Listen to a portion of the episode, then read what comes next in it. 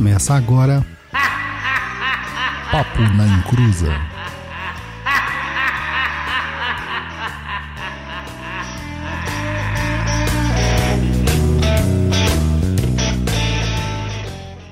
Começou! Aqui é Douglas Rainho e Exu é o carnaval e muito mais. Fala pessoal, aqui é o japonês e nesta terça-feira fria, fora do da horário da agenda normal, estamos aí para mais um programa Papo na Inclusa, um programa de número 126. Por que fora da agenda normal? A gente tem uma agenda normal? É, por padrão, a gente apresenta o programa às sextas-feiras, né? Ah, mas por que, que nós estamos apresentando o japonês? Porque, por devido às rotinas do, dos nova, da nova sede do teu tenda Umbanda Espírita Chão de Jorge. É isso aí, meu povo, é isso aí. E hoje nós vamos falar sobre exunização pós-carnaval. Você lembra que nosso primeiro programa japonês lá em, sei lá, 2000 mano. Guaraná com rolha? É, era, foi exunização na Umbanda, né? E aí agora a gente vai falar exunização pós-carnaval. Mas antes de tudo isso, recadinhos do Luiz.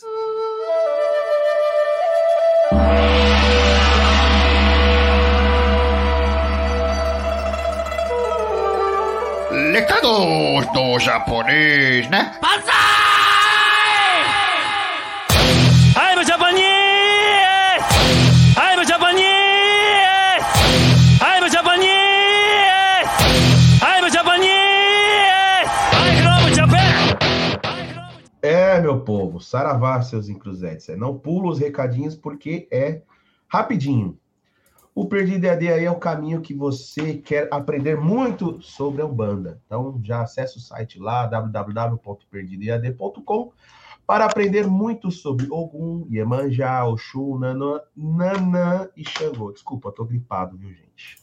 Sobre proteção de ambientes, sobre limpeza de ambientes, sobre ataque e defesa mágica. Então corre lá no site do Perdido EAD e já garante a sua inscrição.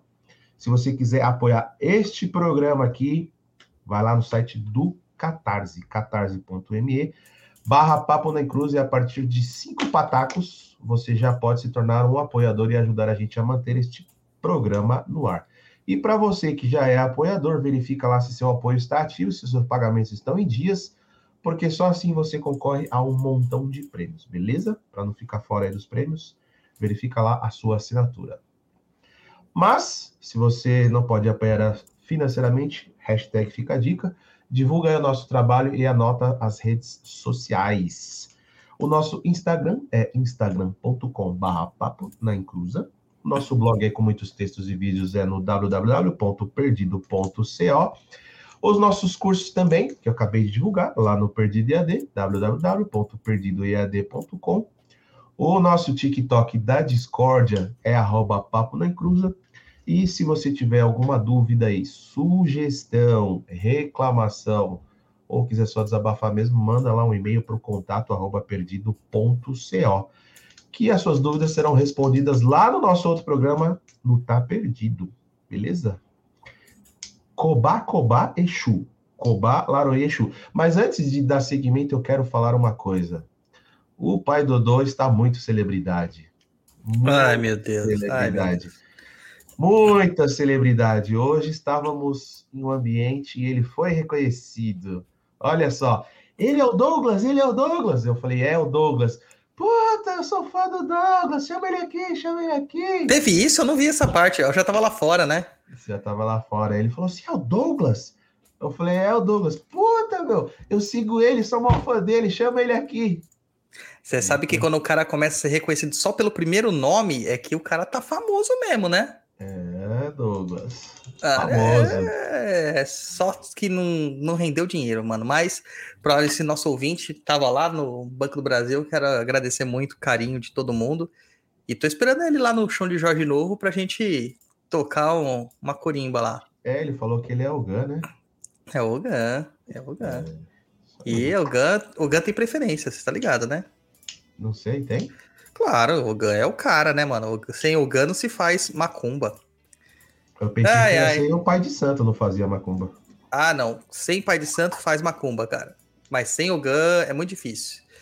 É, qualquer pessoa hoje incorpora, então dá para fazer macumba de qualquer jeito. Meu povo, vamos compartilhando aí a nossa live com a galera, porque é, é, muita gente não sabe, né? Que hoje é dia de Papo na Encruza. Então, vai ficar aí, né? Nessa. Ajuda a gente a divulgar o programa aí, É, fora, fora da agenda corriqueira. é isso aí, né? Tem que ajudar Papo na Encruza de todas as formas. E já vai metendo o dedo aí no super chat, no super sticker, para ajudar também. Japonês, a gente vai falar aqui sobre exunização. Daí o Adriano Ribeiro lá no, no Instagram, ele colocou assim, só porque as pesquisas pela palavra Exu subiram 418% no Google, hashtag ironia. Né? Então, o Exu é tão certo que até por meio de caminhos tortos ele faz as coisas acontecer. Tanto que o carnaval esse ano foi em abril, brother. Você tem noção do que é isso? Tem um carnaval em abril. Poxa, É, assim como acontece, né? O carnaval foi alterado, adiado. Nosso programa também aqui, ó. Estamos aqui. Não é na sexta-feira, mas estamos aqui. Estamos aqui. E por que, que nós estamos aqui? Porque nós temos muitas coisas a serem feitas lá do, do chão de Jorge. E eu vou ter que fazer consagrações, porque a galera tá pedindo muito o chão de Jorge maior. Conseguimos, né? O espaço maior. Aê, É. aleluia, irmãos. É para glorificar a igreja de pé. Não, hoje a gente tem que falar assim: Aê, Satanás, abre a porta do inferno, manda essa força pra nós, Satanás. Que tem mais a ver, né, com o tema de hoje. É, então, é, vai ter as consagrações certinhas lá e eu não vou estar disponível na sexta-feira, nem na quinta, nem na quarta, fazendo justamente essa lambança que a gente chama de consagração. Cara, é muita coisa japonês. Sabe como consagra um terreiro? Cara, eu lembro quando foi lá no CDJ, lá, a primeira unidade CDJ tinha bastante coisa. Eu lembro que rolou bastante. Exatamente tudo que tem, é, confesso que eu não sei, mas que é bastante coisa. É. Meus filhos de santo estão lá a- agora, neste momento, fazendo a parte burocratic, né? Que é Quem é que eu vou ser convidado para conhecer o novo CDJ? Ué, você é o tesoureiro do CJ, já devia já estar lá. Não, Eu não sei quero- por que, que você não eu está só lá. quero estar lá quando tiver tudo pronto. Assim, ó, Ah. Aqui está aberto, tudo pronto, aí sim. Em breve, se eu for lá, os caras vão falar assim, meu, carrega a tijolo aqui, faz não sei o que lá. É o que eles estão fazendo lá. É o que eles estão fazendo lá. Eu Mas, cara, Faz parte, né? Faz parte. faz parte. É, olha o que a Lili nos diz aí no chat. Não é só papa que é pop, Exu também. Acho que ela tá querendo fazer a referência daquela música, né? O papa é, pop, o papa, Papa é o quê? pop. O O pop não poupa É ninguém. aí.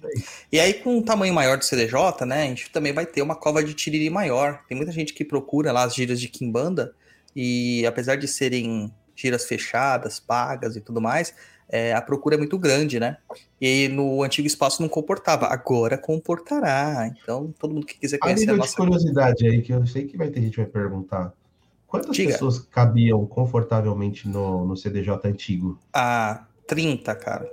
E 30. hoje no, no- Pandemia, com pandemia, 20. É, vamos tirar a. Tirando os médios, tirar- né? tira- tirando, a, tirando a prerrogativa pandemia, em, em 30. condição normal de pressão e temperatura. 30 porque foi a quantidade de cadeiras que nós tínhamos comprado no começo, porque a gente mediu o espaço, né? Ok, 30 o- pessoas. E hoje, lá no novo espaço, quantas pessoas? Mais de 100. Olha, 100 pessoas, hein? Mais de Caraca. 100. Cabe mais até. É, só dar uma apertadinha lá, cabe mais. Tá? Então, Maravilha. tá ali, né? A gente vai sem- é, tentar liberar as listas pra galera aí. Mas pelo que eu já fiz a consulta lá, que a gente tem um grupo, né? Amigos do Chão de Jorge, pra quem tem, tem vontade. O que acontece é que a galera já, que a gente contou lá já vai mais de umas 140 pessoas, mano. Então, em breve, a gente tem que fazer o CDJ Reforma Parte 2. Mas vai demorar, gente, vai demorar, porque a- o gasto foi tremendo. Inclusive, se você quiser colaborar com as obras do Chão de Jorge, o Pix do Chão de Jorge é C-H-A-O, chão, né? Sem o tio, de Jorge, arroba, gmail.com. Garante o Pix aí, ajuda o Chão de Jorge a, a fazer as obras. É isso aí. Então vamos lá, gente. Vamos falar sobre Exu aqui, né? É, o carnaval. Não sei se você assiste carnaval japonês. Na época, eu sabia que você dançava um axézinho. Agora não sei se você assiste carnaval. Cara, ser bem sincero, até hoje eu nunca assisti um carnaval completo. Eu já assisti, assim, a, sei lá, 10 minutos de uma escola, de outra que me chama mais atenção, logicamente voltado ao Corinthians, que é Gaviões da Fiel, mas nunca fui de acompanhar, assim, sabe, com as pessoas que atravessam a noite vendo desfile, no outro dia de manhã, na hora do café, ah, mocidade, foi mais não sei o quê, a Império da não sei o quê, sabe? Nunca fui disso aí, mas acompanhei meio por cima a questão das temáticas aí desse carnaval, que parece que Exu, Zé Pilintra e mais alguns outros aí fizeram bastante em evidência, né? É, pode crer, cara, pode crer. É, Exu foi, foi presente, mas não só Exu como Macumba, né? De uma forma geral aí, foi Macumba. Ó, a pergunta do Gonçalo aqui, ó. Você falou que ia aparecer perguntas, ó. Responde aí, japonês. Ô, Gonçalo, é o seguinte: dentro do CDJ existe duas situações, tá? Tem a parte da é, Umbanda, que aí você não paga nada, tá? Você pode ir lá, é um serviço gratuito. Como chamar de serviço, tá? Mas é o atendimento é gratuito. Agora, na Kimbanda, quando você tem atendimento de Kimbanda, sim, aí sim é cobrado, porque é, vamos dizer assim, faz parte da ritualística, tá? Ser cobrado. Mas Isso, é. na parte da Umbanda, não. É 0800, 08 bola bola na faixa de grátis no Vasconcelos. E aí, para conhecer a casa na Umbanda, é só presença, acompanhar lá o, o site nosso, www.chãodejorge.com.br, né? Chão é C-H-A, tá? Sem o tio. É, que vai ter nossas listas lá de dia de gira, tá? E um grupo, o Instagram do Cova de Tiriri, para acompanhar sobre quando vai ser liberadas as listas para a Kimbanda, porque a Kimbanda não é aberta, a Kimbanda é fechada ainda, mediante lista, né? A gente tem todo esse controle. Inclusive, a gente vai ter um ritual de caminhos financeiros e prosperidade na força de Exu Chama Dinheiro agora, japonês, no próximo mês de junho, tá? Então, já fica a dica dinheiro. Então já, já garante a sua vaga. Então, Exu, cara, Exu é isso, né? Exu é essa loucura, Exu é tudo, Exu faz uma porrada de coisas diferentes, Exu é procurado para tudo. E o curioso, né, de Exu é que Exu está em todos os caminhos que você pode procurar. Você procura eles é, sobre saúde, você encontra Exu. Você procura sobre dinheiro, você encontra Exu. Procura sobre amor, você encontra Exu. Cara, o que for que tiver que ser, vai ter Exu lá no meio do caminho. E por que que no carnaval Exu não estaria tão bem representado? Né? Exu, ele tem essa, essa força de, de estar em todos os lugares, algumas vezes é, de forma incorreta, como acontece nas igrejas evangélicas, que Exu também está lá, e outras vezes de forma mais correta, que é na manifestação popular, como o carnaval. Mas não só o carnaval. Em várias festas que a gente tem ao redor do Brasil, nós temos a presença de entidades que são Exus ou se aproximam muito daquilo que nós entendemos como Exus. E é bem interessante ver a galera nessa, nessa toada aí. E se a gente pegar lá, desde aquele nosso episódio do Seu Sete da Lira, lembra desse episódio? Que a gente falou do Seu Sete da Lira? Lembro. O que ele mais gostava era o carnaval. Ele tinha um bloquinho que ele saía desfilando no carnaval. Então, para você ver que o tema Exu e carnaval tá muito ligado. Porque Exu é irreverente, né? Exu é vida, vitalidade, todas essas questões mais de vida. Então, é, a gente já teve várias polêmicas, uma época que a, a Viviane Araújo ela se vestiu de Maria Padilha num ensaio e já caíram criticando em cima dela houve mó comoção. Só que esse ano, cara, teve uma escola inteira de Exu. E quem era a Pombogira, né, no caso, foi a Paola Oliveira. Né? É... Cara, tivemos críticas, como sempre vamos ter, e tivemos também uh, muita gente elogiando. Mas o que me chamou muita atenção, muito, muito, muito, muito atenção, foram alguns comentários que a gente viu de umbandistas. Não de evangélicos, porque de evangélico a gente já espera, né? Você já espera. Né? Mas uma pergunta aqui para você, japonês. Vamos, você que é o, o leigo da, da situação. Cara, é... Aqueles cara que tá na igreja evangélica são Exu, você acha? Cara, não sei te dizer. Não teria opinião formada sobre isso. Não tenho conhecimento não tenho base para poder te responder isso. assim. Mas acredito que não. Mas Mais será que eles- não. Por serem bem irreverentes, será que eles não vão lá pregar peça na galera? Assim, não, vamos pegar essa galera aqui e fazer o showzinho e tal. É, não digo aqueles Exus, aqueles Exu que eles invocam lá, os demônios caramanhão que eles evocam, que, tipo, Eles fica sob o domínio do pastor. É, não. Mas aqueles que Hum. dão trabalho na igreja, aqueles que eles não postam vídeo, sabe?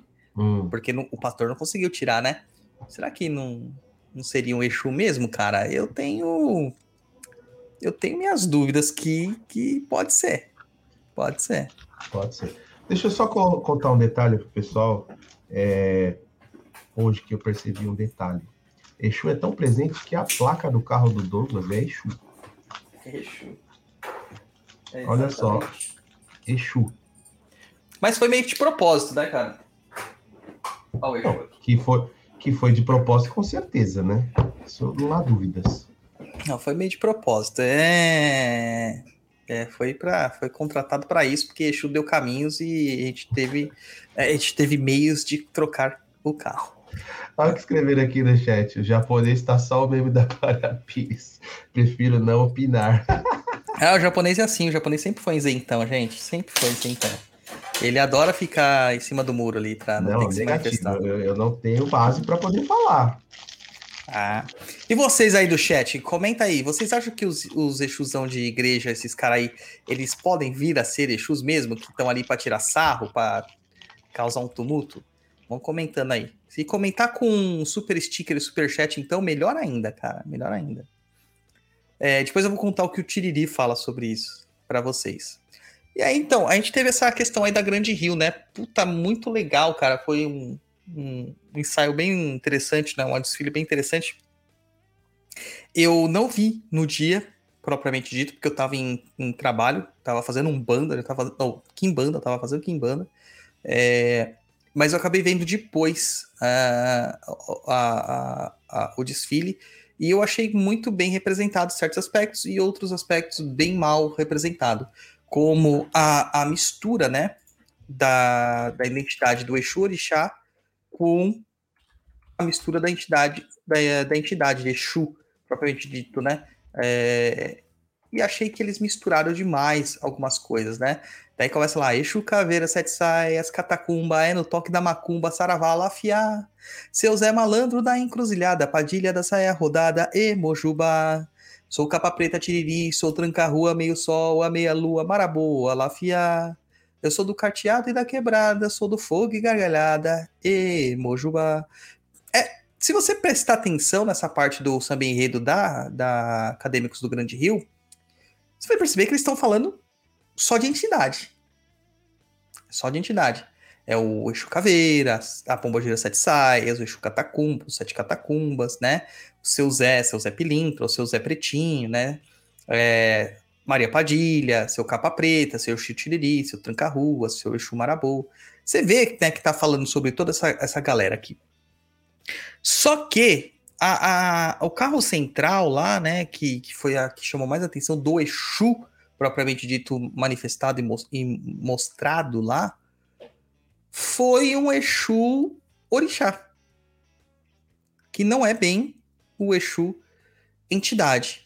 E aí, continuando, né, lá na, na letra lá do Samba Enredo, lá, é, ele fala, eu levo fé nesse povo que diz, boa noite, moça, boa noite, moço, aqui na terra é nosso templo de fé, fala, Magité, faísca da cabeça de Igibá, né, Idibá, na gira, bombogira, luvaiá, no mar de Dendê, caboclo, andarilho, mensageiro, meu povo firma ponto no terreiro, a voz de Palmares, zumbi, agbá, né, e aí depois vem Exu, o Ifá nas entrelinhas dos Odus, preceitos, fundamentos, Olobé, prepara o padê pro meu axé. E aí já mistura duas outras culturas também diferentes.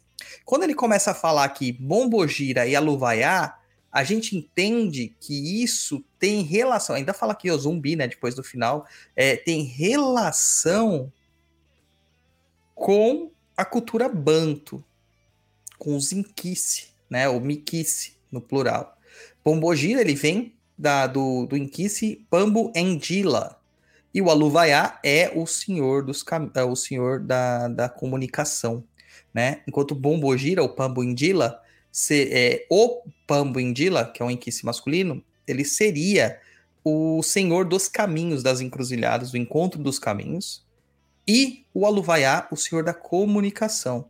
O Exu Orixá, que já vem aqui expresso no Ifá, nos Odus, Fundamentos de Olobé e tudo mais, ele tem mais a ver com o próprio Orixá mesmo, né? Orixá Exu, só que é, esse Orixá Exu, ele meio que congrega todas essas ideias de que a gente está falando aqui de, de, de inquice. Então, na cultura banto, a gente vai ter um inquice para cada aspecto daquilo que viria a ser o Exu, o Exu na cultura Yorubá. Então, na, na cultura Yorubá, quem é o comunicador? Exu. Quem é o dono das encruzilhadas? Exu. Quem é o dono dos caminhos? Exu. Na cultura banto, não. Na cultura banto, a gente tem várias divindades que fazem esses papéis de formas especializadas, por assim dizer, e que se confundem com a figura do Exu. E aí a gente vê novamente, né, a questão dos outros Exus, o Capa Preta, Tiriri, Tranca-Ruas e afins, e no final ele fala: "O luar, o luar, catiço reinando na segunda-feira". Segunda-feira que é o dia das almas. Você acendia, tinha alguém que acendia velhinha de almas na segunda aí, japonês da família? Não. Não tinha, mano. Ah, sua mãe era evangélica, né? Então não tinha como fazer. Já falei que minha mãe foi macumbeira já, depois ela virou evangélica. Ah, então. Então, provavelmente ela acendia uma velhinha de almas na segunda-feira, que isso é muito comum, né? Então você vê que tem uma, uma mistura aí de três formas de entender aquilo que nós é, representamos como Exu. E que, assim, do ponto de vista do, do leigo, faz diferença nenhuma, é tudo igual, é tudo a mesma coisa. Mas do ponto de vista do estudioso, daquele que está é, inserido numa cultura de macumba, a obrigação é saber as diferenças. É obrigação, tá? Ah, na Umbanda, propriamente dito, o Exu Orixá ele não se faz presente.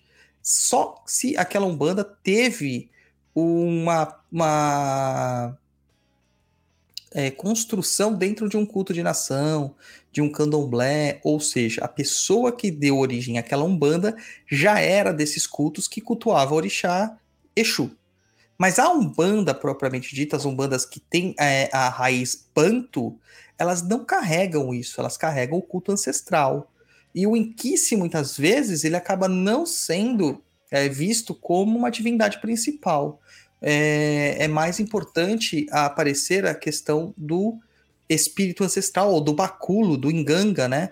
Esses espíritos ancestralizados aí que representam, que vão dar origem aos Exus catiços que é o Tiriri, Tranca-Ruas, Marabô, Sete, Sete Campas, Sete Cruzeiros e as Pombogiras e assim vai. É, é, muita coisa, né, Japa? É muita coisa, né? Sim, mas assim, que, que, eu, que, que eu ouvindo você falar, eu tô pensando aqui várias coisas. Mas a primeira é, existe uma questão do samba enredo, do cara que vai fazer a, a letra da música em si, tá? Aí será que esse cara que, que ou essa mulher, enfim, essa pessoa que, que escreveu a letra, será que ela utilizou os nomes para, vamos dizer assim, dar um, uma sonoridade para a música, né? Ou ela tentou realmente fazer essa ligação que você está colocando, ó, oh, esse é de tal, aqui é de tal, misturou com outro. Qual será a, a real disso? Cara, eu acho que assim, quem fez tem conhecimento, né? Tem o Arlindinho Cruz lá, filho do Arlindo Cruz, que é macumbeiro e tudo mais, ele tem conhecimento. Tá, mas a é... questão de ser macumbeiro não significa que ele sabe, que ele tem aprofundamento na história para levantar. Ah, ele, sim, por isso. Ele, ele pode ser macumbeiro, ok, mas, por exemplo, é, muita gente é macumbeiro não tem o conhecimento que você tem, não desmerecendo ninguém, mas é porque você gosta disso, você respira isso e você aprende com isso. É esse, esse ponto que eu quero chegar. Às vezes a pessoa é macumbeiro, mas ela, vamos dizer, entende o básico, ela não tem o aprofundamento do, do caso, da história, entendeu? Sim, sim, isso é com certeza. Mas eu acho que é, é parte fundamental de quem está numa religião se instruir sobre a religião. É, porque senão a gente acaba criando aberrações, cara, como a gente vê no evangélico. Né? Eu não me canso de citar aquele pastor que falou que transou com a, com a esposa do outro porque estava na Bíblia, vá lá e adultera, sendo que era um erro de interpretação, é vai lá, adúltera, né? xingando a pessoa de adúltera. E o cara usou disso como pretexto para tcharanã, né? né? Com, a, com a mulher. Eu acho assim, é, a ideia foi abraçar todos os tipos de fundamentos. Então, para falar de uma mistura mesmo, né?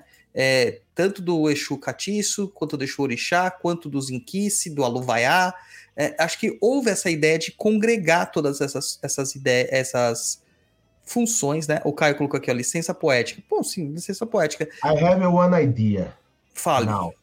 Se alguém conhecer aí o cara que escreveu o Samba Enredo, manda o contato pra gente, a gente vai entrevistar esse cara aí. É, Essa é isso pessoa aí.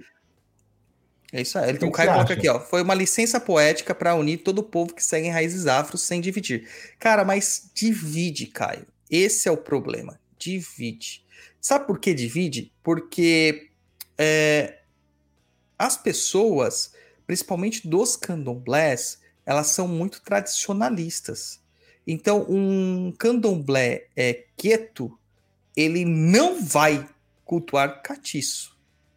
Se ele está cultuando catiço, que é o termo que eles usam, não está tão adequado com as raízes dele. É uma licença poética do dirigente, do pai de santo e afins. Um candomblé Angola raramente vai ter um orixá lá. né? E aí pode ter catiço, porque eles têm essa ideia. Tá? Então, há essa mistura, há essa, essa questão da licença poética, há essa questão da homenagem que eu tô vendo o pessoal coloca aqui, tal, e tudo mais. Ah, é, eu acho que eles quiseram colocar tudo aquilo que é parecido com Exu junto, que é cultivado como Exu, cultuado como Exu, só que isso gerou umas contradições. Pessoas da própria religião colocando aqui, por exemplo, não vou citar o nome, mas vou ler o que a pessoa escreveu. Abre aspas. Grande Rio ganhou mesmo, então agora posso falar. Tava linda. Porém, achei a atuação do Exu muito errada. Só acha que ficou igual quem nunca pisou numa macumba na vida. Exu não é bicho. Exu nenhum se porta daquela forma. Muito menos come daquele jeito. Tava lindo, mas não passa de arte. Hum, e aí? E aí? Aí depois, uma outra pessoa, Exu nenhum, entre aspas, se porta daquela forma. Este aí aprendeu sobre Exu no Senai. E aí cai onde eu quero falar sobre o que é Exu e Exunização e afins, tá? Exu com, as, com a cultura, né? Como o Caio tá colocando aqui, ah, é uma referência, ele se sente abraçado, é uma festa, acho que vale. Beleza. Isso pro leigo. Pra quem entende, para quem entende, é, não pode ser assim. Para quem está dentro da religião, ele tem que saber definir o que é isso. Essas duas críticas vieram de umbandistas. Tá? Umbandistas. Então, é, é, você vê que há algo de errado no meio dessa seara. Que não entendeu o que, que era aquele Exu que estava sendo representado. Que não é esse Exu que elas estão imaginando. Porque sabe qual que foi o ponto de, de cúmulo que eles tiveram, o, o Japa, de achar? É porque o Exu cospe cachaça pra cima nas pessoas. Come farofa. E aí a pessoa falou que Exu não é daquele jeito, que se porta de um jeito mais animalesco, mais selvagem. Porque ele come com a mão. Cara, é um absurdo. E realmente eu tenho que concordar. Quem pensa que Exu é assim nunca pisou numa macumba. Porque o Exu é exatamente desse jeito. É exatamente desse jeito. O Exu mesmo, ele cospe cachaça, porque faz parte da magia de Exu. Faz parte da magia, tem fundamento isso aí. E ele come com a mão. Porque talher é coisa nova e era coisa de quem tinha grana. Quem não tinha, comia com a mão. Fora que a cultura é, da, da culinária africana, a maior parte da culinária africana é feita para comer com a mão. Vê que tem aquele pãozinho com muito molho, que você vai pegando assim um pedacinho de pãozinho, vai. Tipo o pão sírio que a gente tá acostumado com a culinária árabe, que você vai pegando os, os molhos assim e vai colocando na boca e tal. Pega um pouquinho de carne aqui, um pouquinho de, de, de molho ali, uma verdurinha ali, monta num pãozinho assim, ou numa massa, numa, um carboidrato e bam, man- manda para dentro, né? O fufu que o Caio tá colocando aqui. É assim que é a ideia. E o ipadê, que é o padê, né, a comida, a farofa, é da mesma forma. Né? É a mesma forma. Eles vão comer com a mão. E eu posso falar isso aqui porque o Tiriri, que trabalha comigo, ele sempre, sempre pede padê nas gírias e ele sempre come enquanto ele tá dando consulta com a mão. Não vai dar colher para ele. Né? Não dá. Aí a pessoa cospe a, a, a cachaça e a pessoa fala que absurdo. Cara, o seu set da Lira fez isso durante todo o tempo, lá com mais de 3 mil pessoas na Lira. Além disso, ele fez isso nos programas ao vivo que ele foi. No meio da Rede Globo, no meio da Rede Tupi. Então ele cuspia o marafo, né? Soprava o marafo, a, cachaça na galera. E aí que a gente entra na situação de que a, a, a gente não entende o que é Exu. A gente não entende o que é Exu. E aí a gente cria um Exu higiênico. A gente cria um Exu uh, uh, limpinho. Um Exu, entre aspas, civilizado. Com o preconceito eurocêntrico sempre, que tem que ser como o europeu se porta para ser civilizado sendo que a gente vê que os próprios nativos, os nativos que hoje habitam o Brasil, né, quem habitavam nessa terra chamada Brasil, eles tinham métricas de, e, e ferramentas muito mais avançadas do que os próprios europeus tinham. Eles sabiam se guiar, tinham estradas, eles, eles tinham um método de irrigação e de fertilização do solo que até hoje ninguém entende como é feito, fora os sambaquis fora a, a, biologia, a botânica, a farmacologia que eles tinham. Então, não dá para você dizer né, que uma coisa é uma coisa, é civilizada, porque não, é, não tá acontecendo isso aí. E aí, esse é o choque que acontece com essa Umbanda modernizada. Né? É, é o choque que acontece com o Exu bonzinho.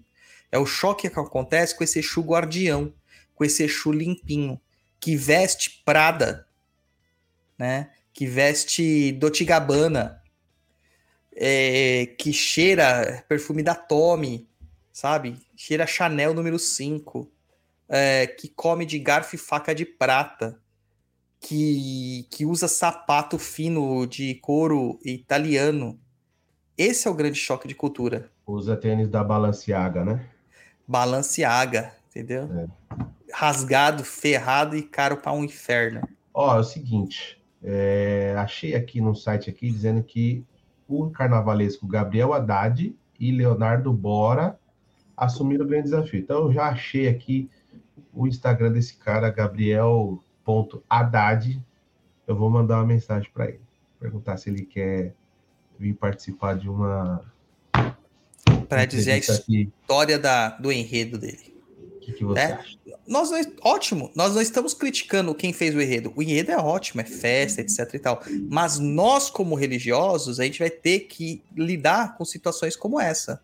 E ó, recebemos um super sticker do André, né? Do Veja Quando Puder, de cincão. Valeu! É, é, é, essa é a crítica, é o gourmet, é o gratiluz, o eixo colonizado, catequizado. E aqui que a gente vê o que todo mundo é, critica, né, ou, ou, duvida, ou questiona, tá? É, sobre o que é Exu. Daí a gente vem aqui a, a, a, pergunta do Gonçalo Casanova. Vale lembrar que a palavra Exu aumentou 418% depois da Grande Rio ser campeã. Isso não mostra que as pessoas foram se informar quem realmente é Exu? Não. Porque digita aí no seu Google Exu. É o que aparece vai aparecer um texto da Super Interessante, que é bem meia boca, um significados.com sobre a palavra de Exu, o Wikipédia de Exu, Brasil Escola de Exu, jornal.usp de Exu, talvez esse aqui tenha alguma coisa a ver, né? notícias do Exu, Umbanda e Candomblé com essas diferenças, e tá tudo errado. Tá? Tá tudo errado. Porque adivinha, nenhuma destas matérias, e gente, Google é primeira página. Não existe Google segunda página. Para massa, Google é primeira página, se, se não a primeira e segunda pesquisa. Tô mentindo, japonês? Não, primeira e segunda linha. Primeira e segunda linha. Tá? É isso. Tá? Se você procurar lá, você vai perceber que a informação que eles dão sobre Exu é extremamente superficial e equivocada. E equivocada. Aí, ó, Jaqueciel Gomes Matos, cincão para nós, muito obrigado. E aí, o que acontece? Gera mais choque de entendimento. Por que, que eu estou falando isso? Porque no TikTok, que o Luiz ama, por exemplo, Existe uma, uma onda de pessoas tentando dizer que Exu é colonizado. Tentando dizer que Exu é guardião, gente boa, meu compadre, meu amigo de fé, meu irmão camarada. Tem gente que tá falando que quando você fala que o Exu é o capeta, que é o diabo, e o próprio Exu vem em terra falando isso, que você tá errado, porque você é atrasado e preconceituoso. Então, essas informações que a gente pega, elas, por essas pesquisas que aumentaram, elas vão trazer só o superficial e todo mundo vai ter uma má interpretação do que é Exu. Em nenhuma dessas linhas aqui você pode ter aqui um especialista falando sobre o que é Exu. O que, é o especialista? Um cara que vive o culto de Exu Orixá, ou um cara que vive o culto de Aluvaiá, Pambuindila, ou de Mavili, né? Ou um cara que vive a Kimbanda, que é o reinado de Exu e Pombogira. Não tem. Não tem.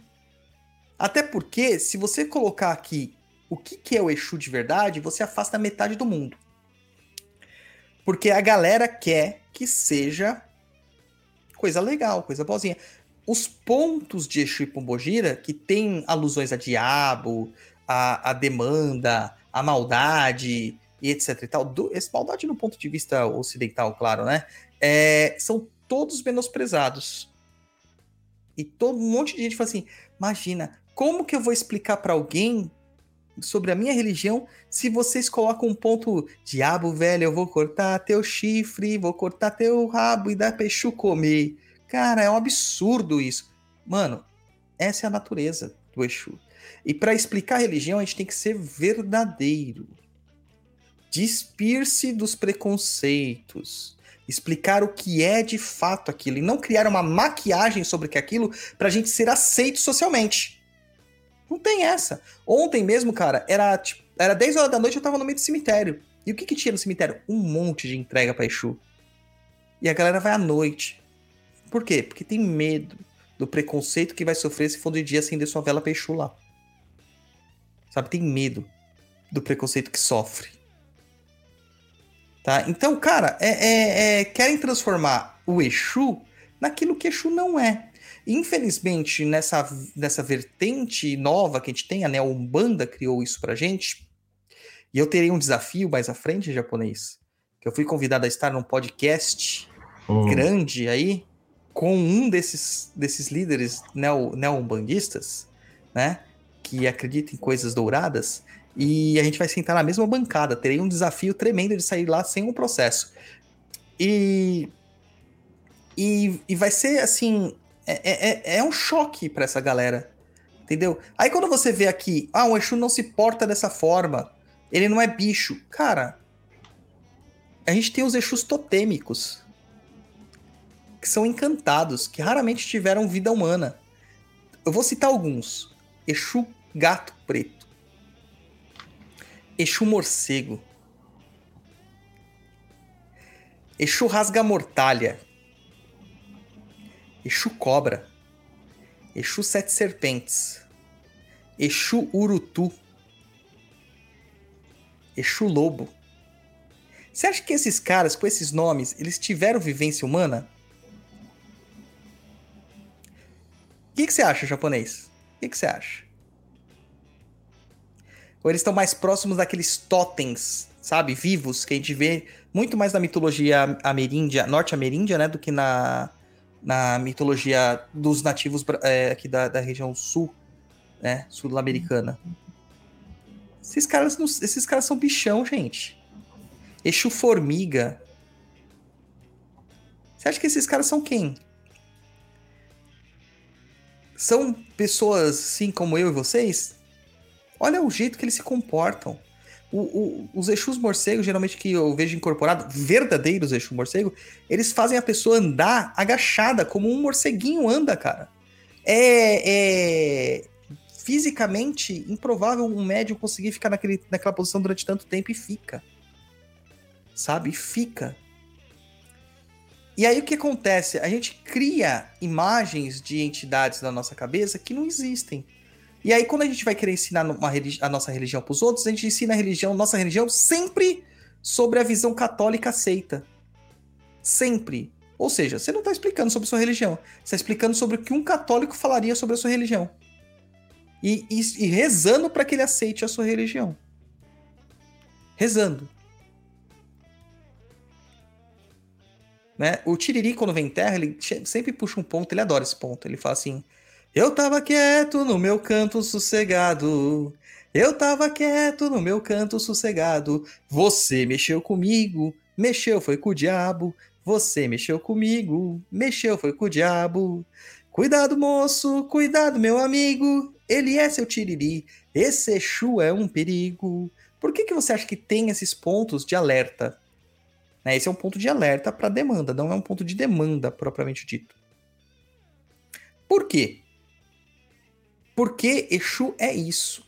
Exu nasce de um contexto, é, seja o Exu Orixá, seja o Exu Entidade, de uh, uh, oposição. Exu é o grande opositor. Por isso que ele é associado pelos teólogos né, e pelos, pelos, pelos sacerdotes do começo da colonização é, tanto africana quanto é, colonização americana, é, eles são associados ao diabo católico.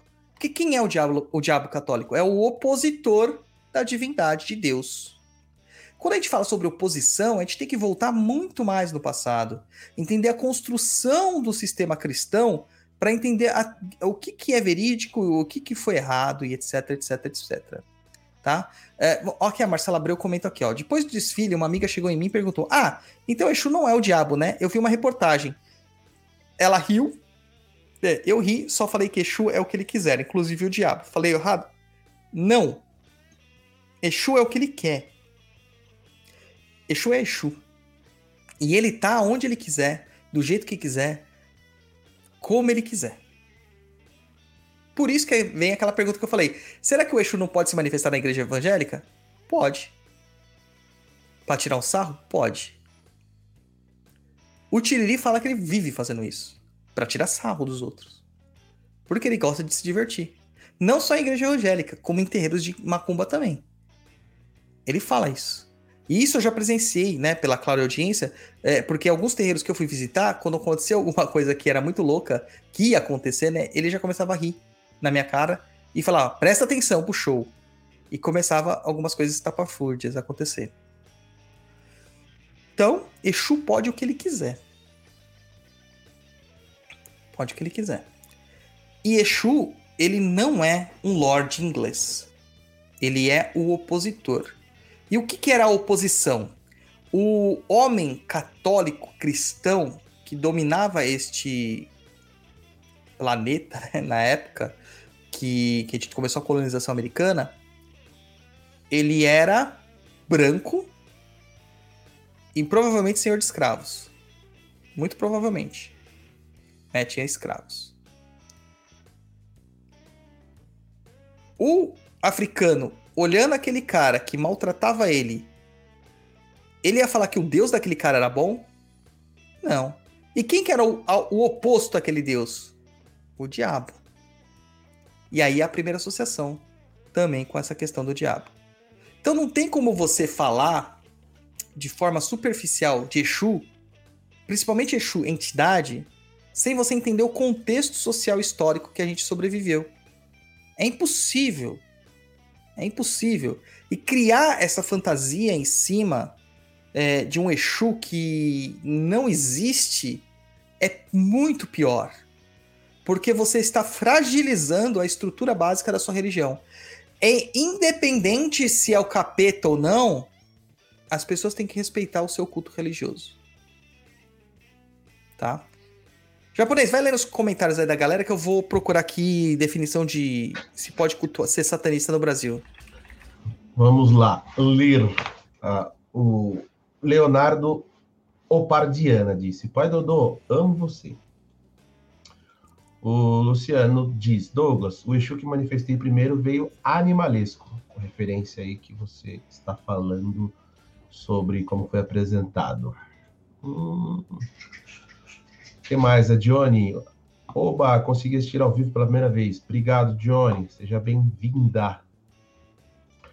Hum, quem mais?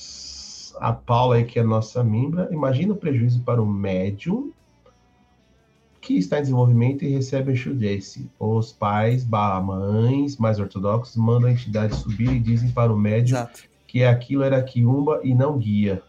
É, e vamos falar sobre isso. Vamos falar. Tem o Luciano colocando aqui também, ó. Achava até que era Kiumba ou zombeteiro, né? É, vamos falar sobre isso? É definição sobre Exu, é, Kiumba e Egum, né? Ou zombeteiro, etc e tal. Exu, orixá. É um orixá comunicador. Quando houve a criação do mundo feita por Ododua e Oxalá, ou Batalá, né? Ododua se encarregando da construção dos planetas, da, da, da Terra, do, do Aie, como é chamado, e Oxalá criando o homem e a mulher, e Ododumari, Olo- Olodum, Olorum, que é Deus superior para para o povo Yorubá, insuflando a energia vital dentro desses, dessas criações de Oxalá, é, a gente tem a, a ideia de que os orixás, eles andavam junto aos humanos na Terra. Só que houve uma cisão. E nessa cisão, o Orum e o, Ia- o Aie se dividiram. Orum é o reino superior. E o Aie seria a Terra, o plano terreno. E nenhum orixá mais poderia descer ao Aie, vindo do Orum. O único que mantinha esta capacidade era Exu. Então Exu conseguia ir ao Orum, conversar com os orixás e trazer a resposta ao Aie. Essa é a ideia do jogo de búzios. Quem responde os búzios, geralmente, né, o Meridilogum, é o Exu. Mas não é porque é o Exu que está dizendo, é o Exu que está trazendo a mensagem. E o Exu ele vai até o orixá e traz a resposta do orixá. E detalhe, Exu é trickster, Exu é é matreiro, Exu gosta de pregar peças, então Exu pode mentir. Por isso que você tem que confirmar o jogo de búzios com outras métricas. Tá? Ah, ele pode mentir sobre o que o orixá falou. É o bendito telefone sem fio, né? Então, o único orixá que consegue fazer esse trânsito é Exu, e Exu é tido como o grande comunicador. É aquele que traz a voz dos orixás. Tá? Então, ele abre os caminhos de comunicação e também trazendo o que tem que ser feito, né? A- as oferendas que devem ser feitas, as oblações que devem ser feitas, a- os elementos votivos que devem ser feitos. Ele considera que abra todos os outros caminhos, mas Exu prega peças. Então tem que tomar cuidado. Esse é o Exu Orixá. O Exu catiço, né, o Exu entidade, ele é bem próximo a essa ideia, mas um pouco é, distanciado de certo sentido, porque ele representa um ancestral divinizado. Ele é um baculo ou um ganga, como algumas pessoas dizem. Tá? Então, muitos dos Exus que trabalham conosco são nossos ancestrais seja por linhagem sanguínea ou seja por linhagem espiritual. E eles estão ali para nos ajudar nesses processos de vida. Com as nossas é, oferendas, eles ganham energia e utilizam deste moio para equilibrar o nosso próprio moio. Moio é o axé, é a energia vital, tá? E eles são manipuladores dessa energia, ou seja, são feiticeiros. Uh, esse Exu entidade, ele não precisa falar com orixás. Ele não precisa falar com enquices. Ele sabe os segredos da feitiçaria. Ele sabe os segredos da natureza. Ele manipula a natureza para que as coisas aconteçam. Tá? Ele não precisa de ter um intermediário. Então, ele não precisa ser o comunicador, mas ele vem trazer comunicações né, do mundo dos espíritos para nós. Mas além disso tudo, ele é um grande feiticeiro, é um grande é, é, potencializador de magias. Esses são os Exus, propriamente ditos. Na cultura banto, é muito comum um ancestral beber, comer, dançar. E o que, que a gente faz para Exu? Dá comida, bebida e a gente faz festa. Exu vem dançando. E se tiver uma roupa bonita, ainda melhor ainda, Exu se agrada de presentes, né? E por que que virou o termo Exu e não o termo Ganga ou Baculo, que são os termos é, de Kimbundo Congo? Porque o povo, né, é, Banto, né, o povo que, que, que tem essa cultura banto, o povo quimbundo, o povo que é da região ali de Angola, do Reino do Dongo, Matamba, Lunda, Reinos do Congo, que falam quimbundo, quincongo, umbundo, avumbo, né, e outras coisas, é, é a, a, ideia dessa, dessa estruturação aí, é, de tudo isso, é, é, é pertinente a eles. E eles foram trazidos para o Brasil logo no começo da, do processo escravagista, 1530 alguma coisa, até o comecinho, o, final, o, o meio do século 19 ali, né? É, é desculpa, 18 ali e tal. No final do século XVIII, começo do século XIX, começam a ouvir muitos iorubanos, que o povo chamava de Nagô. Esses sim cultuavam orixás. Gente, de 1537 para até 1850, quantos anos não se passaram? Os ancestrais. É, os ancestrais perderam a memória. Não tinha mais, não, não, tinha mais ninguém que tinha vindo direto da África e que manteve a memória. Até porque eles eram espalhados por várias é, fazendas, plantações, e eram coibidos de ter essas memórias. Entendeu? Então se perde. E aí eles misturaram essas memórias com as memórias dos povos originais, dos povos nativos brasileiros. E aí? Aí gera mais essa questão, tá?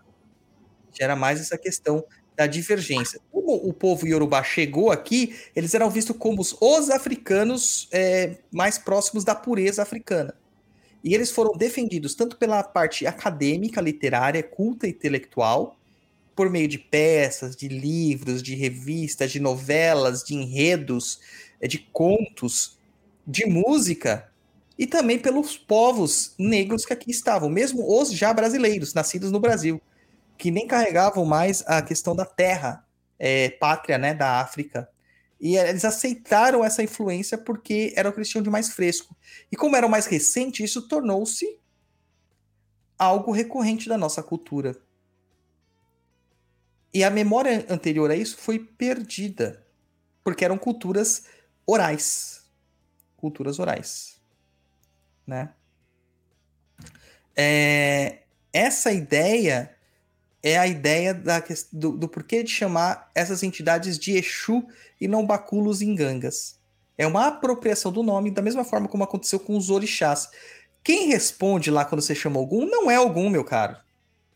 É Encosse que é o, o Inquice. Tem, porque a similaridade com a força do Inquice com a sua manifestação é muito mais próxima do que com a do Orixá. Tá? Mas os, os Itãs, que são as lendas, eles servem de várias formas.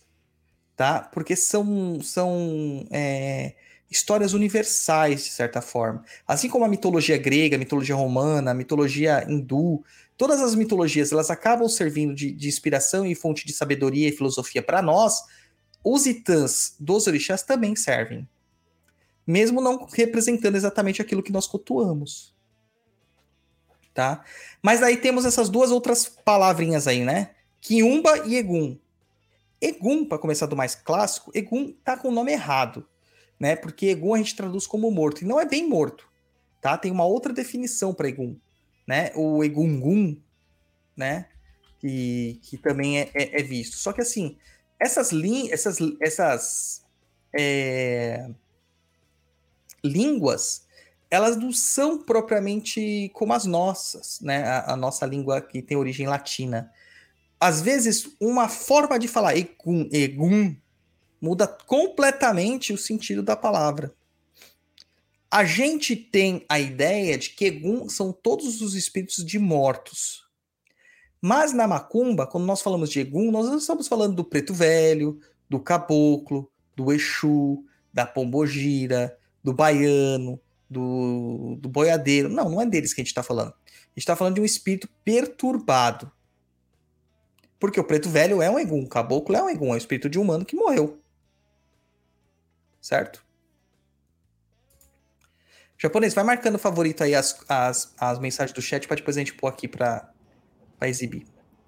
É, então, a gente tem essa questão de, de, de pegar um, um termo e mudar o seu significado. Né? Então, para Macumba, Egum é um espírito de uma pessoa morta que está perturbada e não tem condições ou consciência da sua condição. E acaba sendo massa de manobra de muitas outras entidades mais é, conscientes do que estão fazendo. E é esses caras que fazem o, a obsessão espiritual, é o encostinho, aquele que dá perturbação na casa, geralmente são familiares, né? O quiumba, e a palavra quiumba, né, é, também é mal vista, né? Muito mal vista. O quiumba, ele tem uma outra significância. Quiumba, ele vem de, de, de uma ideia de caveira. A origem da palavra do quimbundo tem é, muito, a raiz próxima a designar algo como uma caveira. Só que, para nós da macumba, o quiumba, ele é o espírito maligno que faz e pratica o mal, sabendo e consciente daquilo que está fazendo. O Exu, ele faz o que quiser. O Kiumba, ele estritamente pratica o mal. Mas o Kiumba e o Egum servem a Exu. Porque Exu se apropria de tudo para fazer sua parte. De tudo. Né? Tem dicionários aí de Kimbundo que eu acho muito importante, que é uma língua que faz muita diferença aqui no, no- na nossa linguística brasileira e que foi perdida. Tem muitas palavras que, de Kimbundo que a gente usa na nossa linguagem e que simplesmente por preconceito literário foram retiradas da gente. E, e pouquíssimo de Yorubá. E a gente vê que o Yorubá está muito mais é, é, mantido, né? Tô tentando achar aqui Kiumba na, na questão aqui. É no dicionário. Vai lendo as mensagens aí pra nós, japonês. Peraí que eu tava Tá mal, tossindo. Tá mal, hein? É, ela tossindo. Calma aí. Não é Covid, não, né?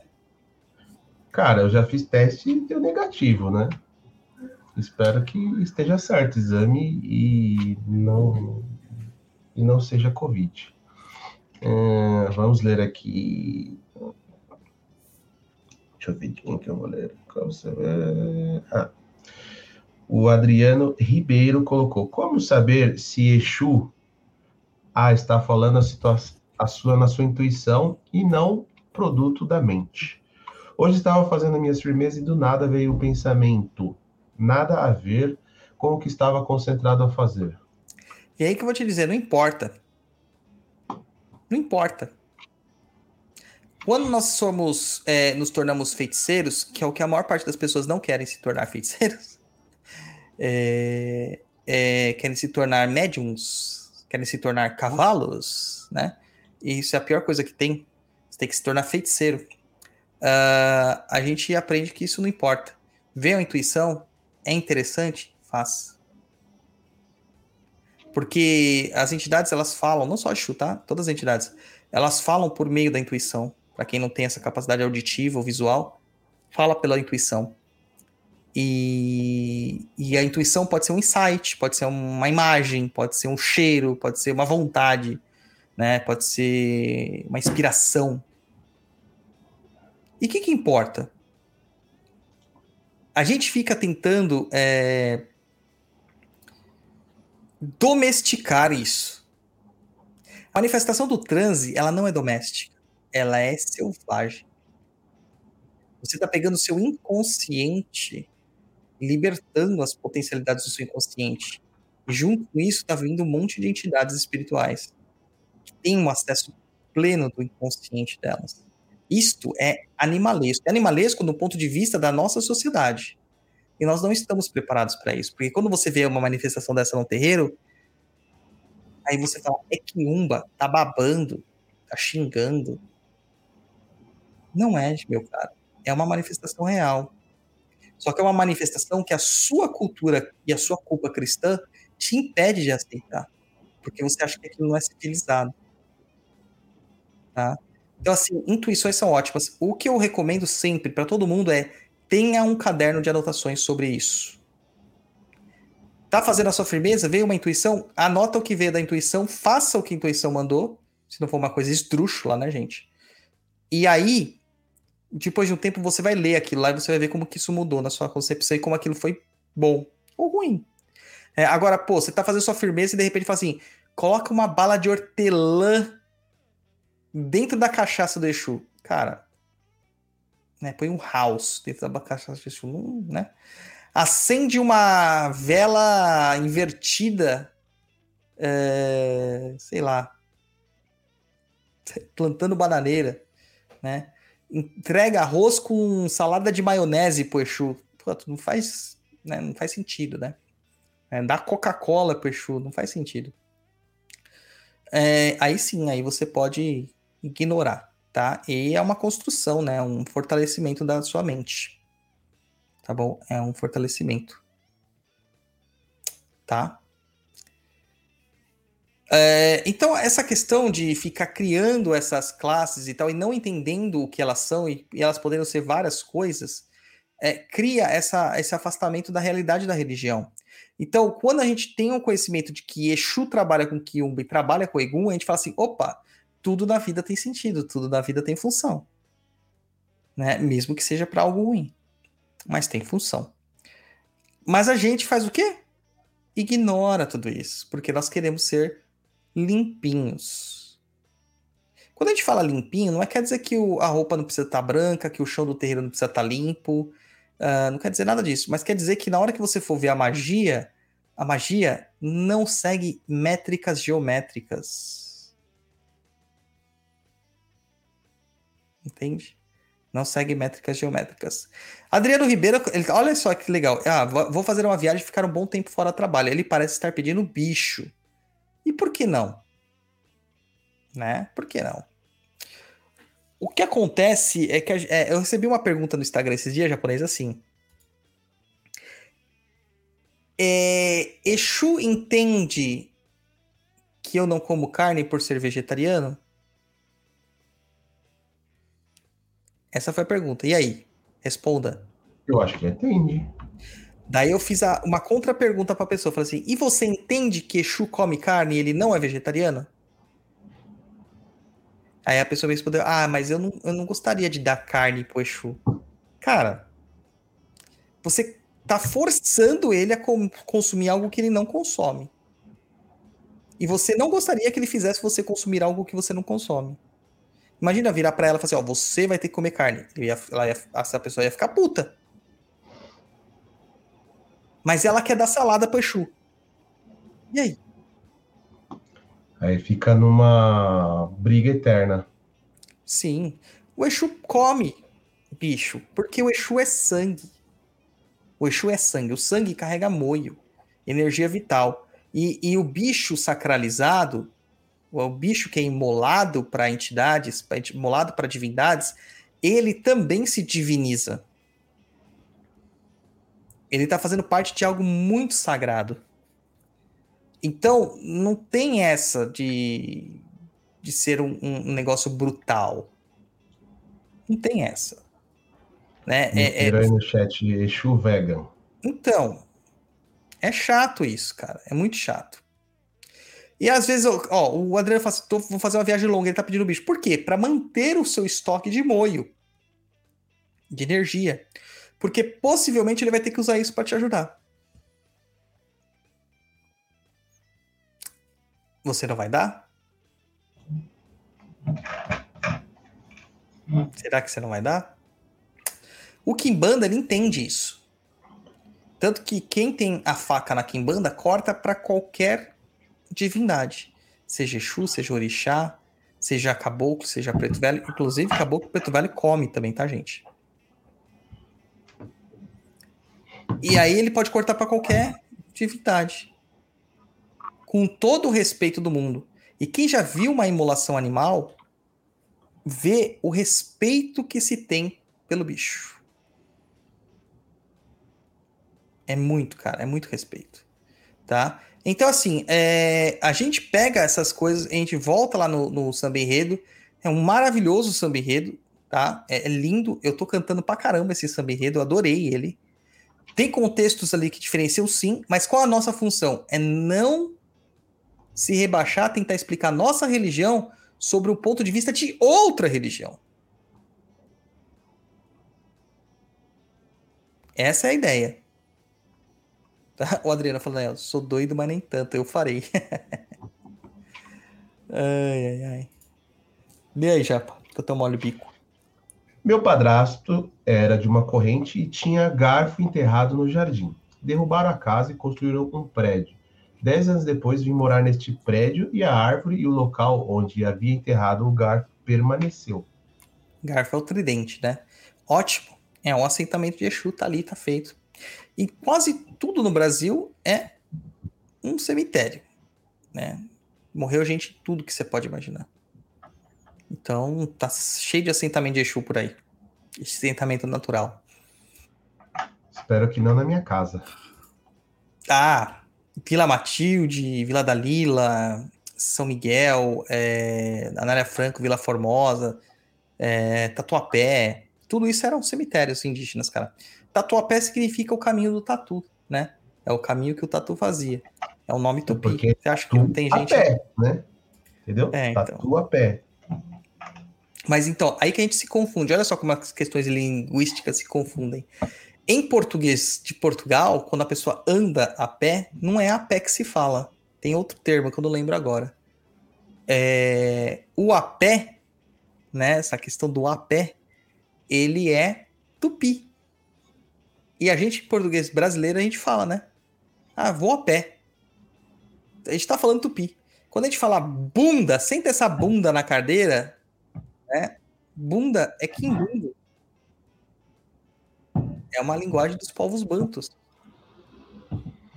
Né? Olha as misturas mas- que a gente tem na nossa linguística. Mas, assim, eu acredito que tem mistura pra tudo quanto é lado, cara. Não só disso, né? Então, mas Tem lá em Portugal coisa- não, é, não é assim. Você sabe que lá até nome tem um catálogo, uma lista, né? Que eles chamam de catálogo, Nomes que- permitidos. com nomes permitidos. Você não pode chegar lá e falar assim, ah, eu quero. Você, por exemplo, seu nome tá errado. Seu nome nunca poderia ser Luiz escrito do jeito que tá escrito. Mas o meu Luiz é espanhol, não é português. Então, mas você está registrado num país que fala português e pôde. Lá você não poderia. O meu sobrenome, Rainho, ele não é escrito assim, a origem do meu sobrenome.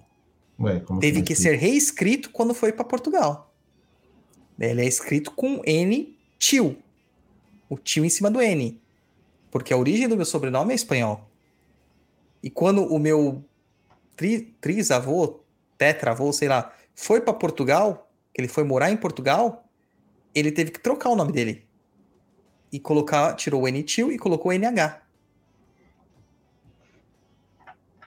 Então existem nomes permitidos. Existem identidades. O, você não vê ninguém misturando inglês e português nesses locais. Tanto que lá o mouse que você segura agora para usar É esse rato. computador É é rato. rato. O, te- o, monitor É ecrã. ecrã. Né? E aí a gente vai. É, aqui, no, aqui, é- mas aqui a gente aceita tudo, né, cara? Porque a gente teve Olha. mais influências do que os outros povos. Sim, vou, vou- você falou isso aí, vou, vou falar uma coisa, tipo assim, não tem muito a ver, mas no final tem a ver.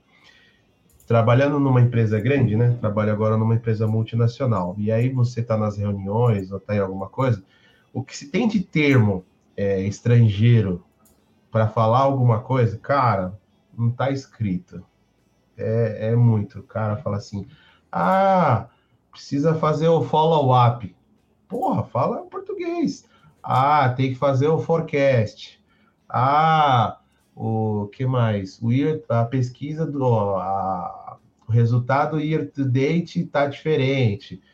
É, milhões de, de, de, de coisas, principalmente em inglês, né? Colocados dentro do mundo corporativo. Não sei se é para ficar mais bonito. É, pra ficar mais bonito. Por exemplo, o- a, Ga- a Gatti, ela é. A Gatti só não tá aqui hoje porque ela, ela que domina a questão da limpeza lá do terreiro, né? E ela foi lá dominar isso aí. Ah, ela é publicitária. Então, toda hora que eu tô vendo ela tá nas reuniões, estão lá falando assim: ah, mas qual que é o line-up? Né? Ah, a gente tem que chegar. Ó, a gente tá chegando aí no. Como é o nome do. Deadline. Deadline. É, me passa aí o seu, o seu. Vamos fazer um, br- brainstorm aqui. Me passa aí o mockup. Seu budget. Seu né? budget. Qual que é o seu budget? Né? É, tem outras palavras que eles usam lá. Cara, é, usa tudo com sotaque brasileiro falado em português, mas para mostrar que tem, tem a ver. Né? Poxa, passa o seu orçamento. Qual que é o seu limite orçamentário, o budget? Né?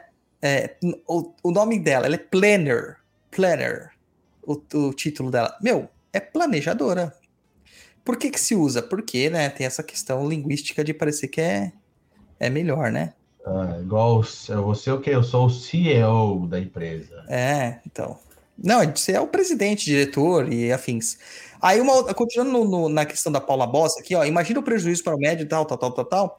Vou te falar, Paula, que além de tudo isso, de um monte de dirigente tá falando que você está recebendo um Q1 Bioegum e não é, está recebendo uma entidade e não trabalhar para desenvolvimento dessa entidade, é, tem um monte de gente aí com entidade com nome errado.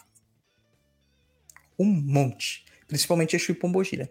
No caso da, né, de não ter o desenvolvimento, o que acontece é, é um prejuízo para todos, né? É um prejuízo para todos.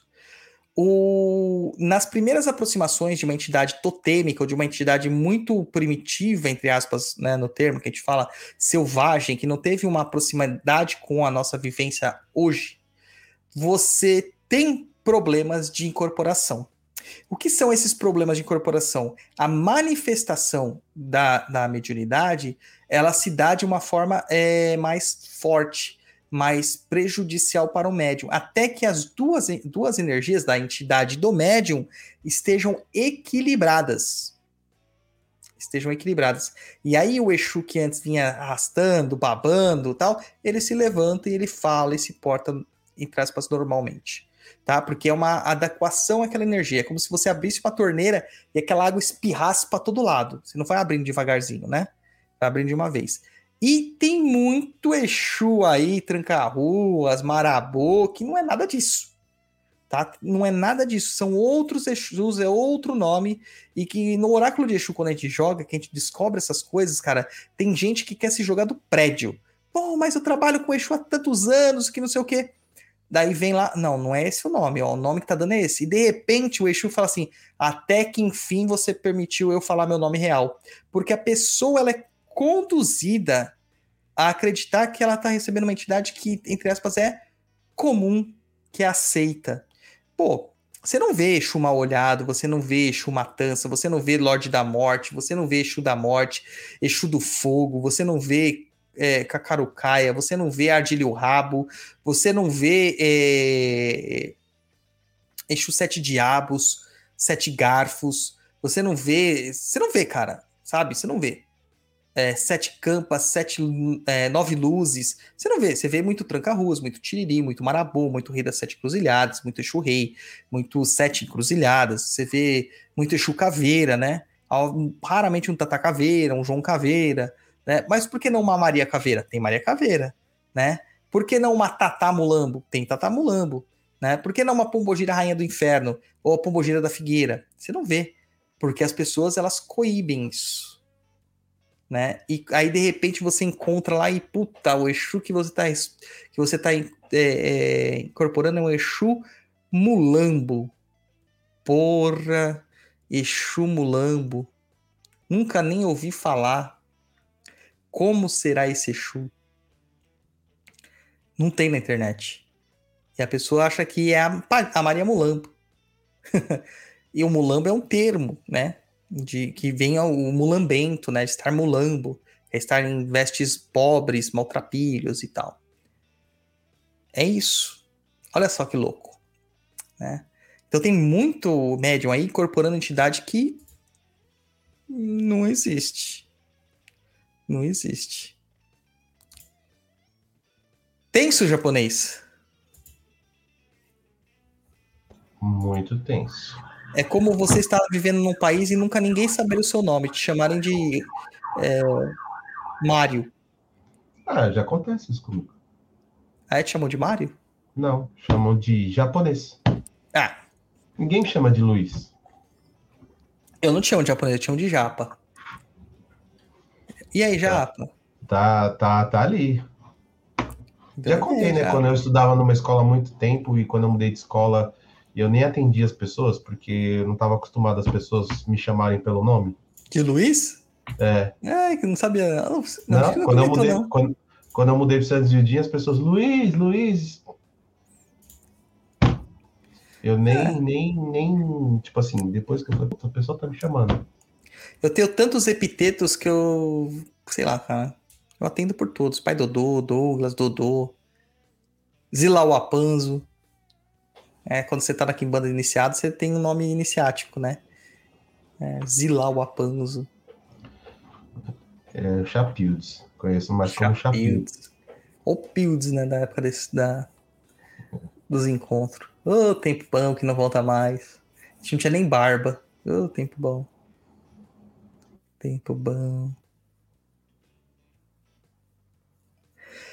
Mas é isso, gente. É assim, tem muita coisa aí que tá mal formulada. Tem muita coisa que tá sendo levada pra gente acreditar que não é bem assim que as coisas são, né? É... E eu acho que é importante a gente manter a nossa tradição, a gente manter a nossa identidade, a gente manter a nossa coesão, a gente manter a nossa religião sem ter que se dobrar à religião dos outros. A gente aceita os outros. A gente não vira pro cara e fala assim, ó, seu Jesus que você tá cultivando ali, ele não era loiro de olho azul. Ele era provavelmente de origem árabe ou negro. E você tá cultuando ele ali com um loirão de olho azul e não tem nada a ver, né? Pô, a Maria não é virgem, cara. Como que ela ia vir- ser virgem? Porque, mesmo que ela fosse virgem na concepção, na hora que Jesus passasse ali do parto natural, porque não tinha cesárea direito, né? E cesárea, você sabe por que se chama parto cesárea? Porque foi desenvolvido, César. teoricamente. Por César, né? É, o imperador, né? E, e, e não era parte cesárea. Então, porra, cara, foi natural. Ali já ia rebentar a mulher, já não era mais virgem, né? Então, porra, não dá pra gente. A gente não fica falando isso pra galera. Né? Falar pro, pro, pro protestante lá, o luterano, falar assim: ó, Lutero mais prejudicou a religião do que ajudou. Então, se aceita. Ah, o cara tá nessa, se aceita. Né? Se aceita. Olha aí, japonês, que a gente recebeu, ó. Um super sticker, isso? É isso aí. Para a obra do CDJ. Da Paula Bossi, 7.77. 777. Vamos lá, galera. Vocês estão muito vazio aí. Vamos tá ajudando. tímido, né? Tá? Mete o dedo aí. Vamos doando pro Papo da Encruza. É, então a gente tem que ter essa, essa, essa coisa. Ah, quando a gente critica algo, a gente critica justamente por essa coisa do Exu guardião. Do sentido que Exu não pode ser guardião. Exu é guardião, sim. É guardião de locais, guardiões de segredos. Mas ele não é o guardião daquilo que a gente imagina. Meu Exu nunca dorme. Né? Que é o, é o, o guardião de anjo da guarda, né? De protetor, de bodyguard. A gente tá falando inglês, né? Já podemos ficar. Daqui a pouco vem a Whitney Houston aqui, bodyguard. Entendeu? De guarda-costas ali. Não é isso. Exu não é isso. E se Exu tiver que te ferrar, ele vai te ferrar. Vai te ferrar gostoso. Tá? Vai te ferrar gostoso. Então, essa, essa ideia de tentar traduzir Exu como um ser muito de luz, esquece. Ele não precisa ser de luz para ser evoluído nesse sentido ou ser poderoso. Exus são extremamente poderosos. Divinizados. Mas ainda tem a sua própria natureza. E uma natureza que é selvagem, é uma natureza perigosa, mas é uma natureza incrível. Que seduz a todos aqueles que procuram Exu. Né? Que procuram Exu. Não é isso, japonês? Com certeza. E Exu, gente, Exu é sangue, Exu é terra, Exu é suor. Se você tá voltando com os dedinhos limpinho da gira, tem coisa errada. Se seu dedo não tem terra embaixo da unha, se seu pé você não tem que esfregar com bucha vegetal até sair uma, um pedaço dele para limpar o que tem no seu pé, cara, todo o trabalho que a gente tem que fazer as emulações, meus pés ficam vermelhos. Porque não tem jeito, o sangue espirra, né? Quando você vai fazer um assentamento, é terra nos dedos. Sabe? Quando você vai fazer qualquer tipo de, de atitude, o charuto, ele, o charuto deixa amarelo os dedos. Você sabe a quantidade de charuto que eles fumam? É muito. É muito. É, é, então não tem como você ter é, é, limpeza nesses negócios. Não tem como ser, sabe, limpinho para isso. Presta atenção, tá? Muita atenção. Beleza? Aí, japonês, mais um, ó. O Victor Macaíba, 4,90. Obrigado, Victor. Ajuda. Super sticker aqui para o Papo da Encruza. Vamos para as perguntas, japonês? Vamos. Você quer as perguntas primeiro qual? O que você quiser, hoje você manda. Ô, louco. Então vamos lá do, da nossa pauta aqui. Pergunta dos apoiadores, tá? Primeira pergunta da Mariana Ribeiro. É, a visibilidade que Exu teve a partir do carnaval é benéfica para a Umbanda? Sim, não deixa de ser. Desde que um bandista saiba informar. Porque vocês viram que qual o tipo de informação que as pessoas vão procurar. Né, de livros muito complicados de se explicar sobre Exu. Quando você tem livro que fala que Exu não é o diabo, já está tudo errado. Porque não entende nem o conceito de diabo. Vamos lá para a próxima. Do Nando. Exu, é, em algumas figuras, é mostrado neste formato. Contudo, não tão explícito em festas. Faz sentido, faz sentido a vocês essa figura? Cara, é... faz muito sentido, Nando. A figura que foi retratada no, no carnaval, ela tem muito a ver com o Exu trabalhando. Cara, é, é que eu, você não é daqui de São Paulo, mas eu convido você a ver lá os Exus no, na cova de Tiriri. Você vai ver que é desse jeito, cara. É desse jeito. Tá? Próxima pergunta do Vênus. Se puder encaixar esta, pois estou curiosa até hoje, não achei nada. Hum, fala. É, dá, do print embaixo, tem um print. Ah, tá. Então vamos lá. Exu, Exu pagão, Exu batizado e Exu coroado. Talvez ela ainda não saiba explicar o que seria entidade de luz, mas ela não falou besteira. Esse tipo de incorporação não é Exu de lei. A espiritualidade faz muita coisa sem precisar incorporar. É claro, se houvesse necessidade de incorporar em algum lugar, ela o faria. Mas só para virar meme, só para girar. Então, vamos lá. Olha, olha lá, essa é uma questão bem importante, gente. Uh, Primeiro, entidade de luz. O que é uma entidade de luz? Não existe isso. Não existe. A gente fala de lei. O que é de lei? Um Exu de lei. É um Exu de acordo com as suas próprias regras. As regras que ele segue na religião que ele está, na, dentro das egrégoras e da crença que ele está. Um Exu é o quê? Um bandista? Não. Umbanda é casa de caboclo preto velho, Exu é convidado. O que que Exu é? Exu é rei na Quimbanda. E na Quimbanda não tem essa de, de luz. Tudo é feito na chama negra. Né? É, a lei que a gente fala aqui é que ele está alinhado com a sua própria proposta, com aquilo que ele acredita. Uh, Exu pagão é um termo que pode ter duas conotações pode significar um Exu, existe um Exu chamado Exu pagão, que é um Exu que não foi cristianizado, e tem o Exu pagão, que é aquele que ainda está em treinamento para se tornar um Exu. E aqui, cara umbandista, segura o coração. Quase todos os Exus de Umbanda são Exus pagãos.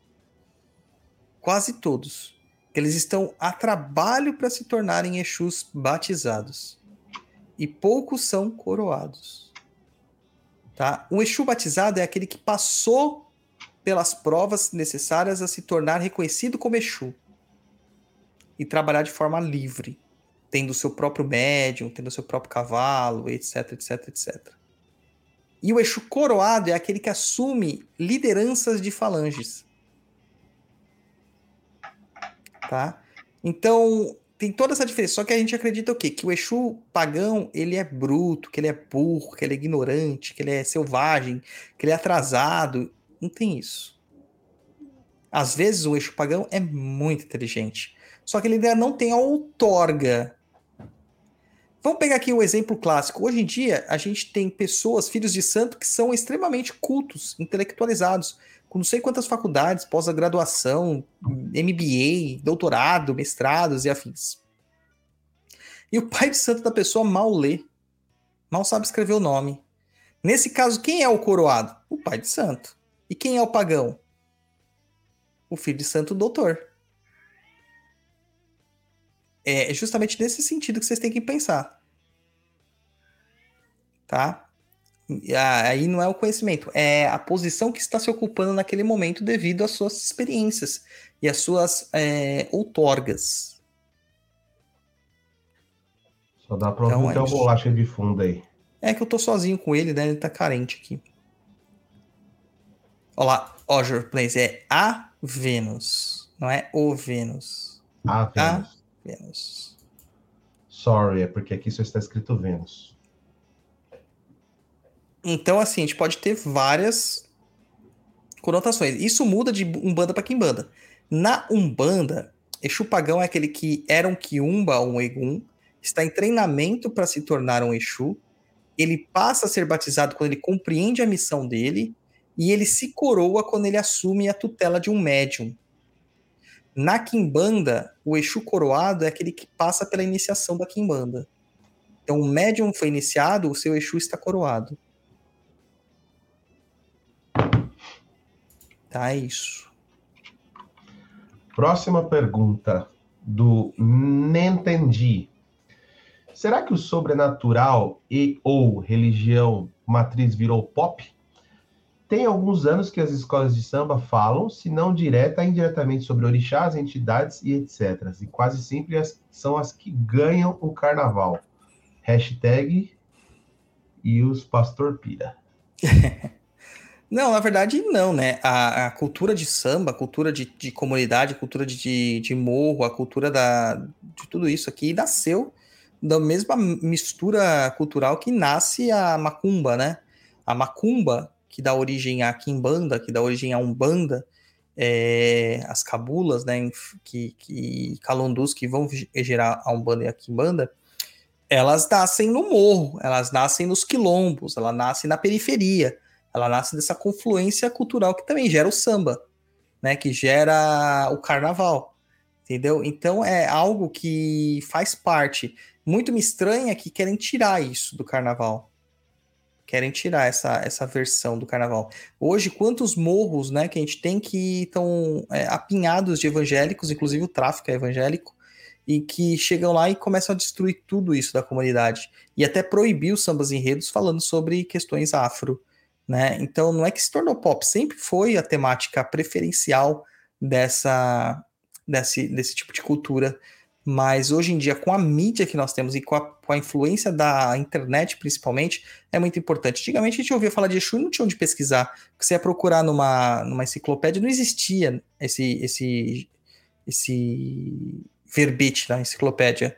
Então você, você não ia ter conhecimento, você teria que ir na, no terreiro para conhecer um. E hoje você, como o pessoal falou aí, aumentou em 418% a pesquisa sobre o que é Exu. Né? Mas não é porque está na internet que é verdade, porque o que pesquisou-se também é o que trouxe de resultado é um monte de porcaria. É isso. Entendeu? Podemos ir para a próxima? Pode. Vamos lá, então. Exibindo aí. Veja quando puder. É possível avaliar o impacto da vitória da Grande Rio dentro do imaginário coletivo sobre Exu, pois se ganhasse seria fruto de feitiçaria, e se perdesse era porque o diabo não é maior do que Deus. Sabia que essa questão de falar que o diabo não é maior que Deus é o que causa grande cisão e complicação do cristianismo? Porque o cristianismo ele surge da estruturação baseada no zoroastrismo. A gente fala assim, ah, o judaísmo, que não sei o que, tal, tal, tal. Mas o próprio judaísmo pós-exílio, ele tem muito é, bebe muito da questão do zoroastrismo. Né? O zoroastrismo é uma religião é, da Pérsia, né, criada pelo Zoroastro, Zaratrusta, e Zaratustra, né? Uma coisa assim. E que tem a, a questão da, do culto dos opostos, né? Do Deus bom e do Deus mal, que vai me escapar a memória agora, gente. Não vou lembrar o nome deles aqui. E que eles são iguais em poder, mas no final o bem, não sei porquê, ele, ele pende a ganhar. É, se eles são iguais, né? O máximo que deveria acontecer é um equilíbrio eterno dessas duas forças. E a maior parte das culturas, a gente vê isso aí como um dualismo. É, é, é, é, um, é um dualismo politeísta, por dizer assim, ou dualista mesmo, não sei como definir. Mas a maior parte das culturas, elas, elas advêm do monismo, que é o politeísmo mona, é monista, que é que a entidade, não importa qual seja, ela carrega os dois princípios de bem e mal dentro delas, o que traz equilíbrio. Então, Zeus é aquele que beneficia, mas também é aquele que pune, né? É, Apolo é aquele que traz benefícios para a humanidade, mas também é aquele que retira a humanidade, uh, os benefícios da humanidade. E a gente vai ver isso em todas as divindades politeístas, praticamente. E, e, quando você tem a alusão do judaísmo que vai gerar esse Deus Yahvé, que era um dos Elohim, não era o El, era um dos Elohim, que é o plural de El, que serão os deuses, um dos deuses é um deus do deserto, você vai começar a perceber a dicotomia dessa divindade quando você vê o Deus do Velho Testamento e o Deus do Novo Testamento. O do Velho Testamento é o Deus da Bíblia hebraica, da Bíblia judaica, da, ver, da verdadeira essência da, da, das escrituras do Velho Testamento. O Deus mais bonzinho já é o do Novo Testamento, é uma visão já greco-judaica romana sobre essa sobre o cristianismo. E nesse processo, Deus ele não pode ser maligno também, porque Deus expressa toda a bondade. Então ele tem que ser o quê? Ele tem que criar uma estrutura que seja a sua, a sua oposição. Então tem a figura do diabo ou do opositor, do shaitan. Só que esse shaitan, esse opositor que vira Satã, ele não é mais forte do que Deus, porque ele é uma criação do seu Deus. Mas se ele impede as possibilidades de Deus, então quer dizer que ele é mais forte do que Deus. Aí a gente cai num paradoxo. A gente cai num paradoxo que nenhum teólogo consegue explicar, então começam a lacrar e cagar regra. E gera todos os problemas que nós temos até hoje com as questões da, do cristianismo. Então, é, quando a gente associa essa questão uh, uh, de que se melhorou ou não e tal, cara, legal, pode melhorar, tá? Contribui para amenizar o preconceito? Dificilmente, dificilmente vai contribuir para amenizar qualquer tipo de, de preconceito.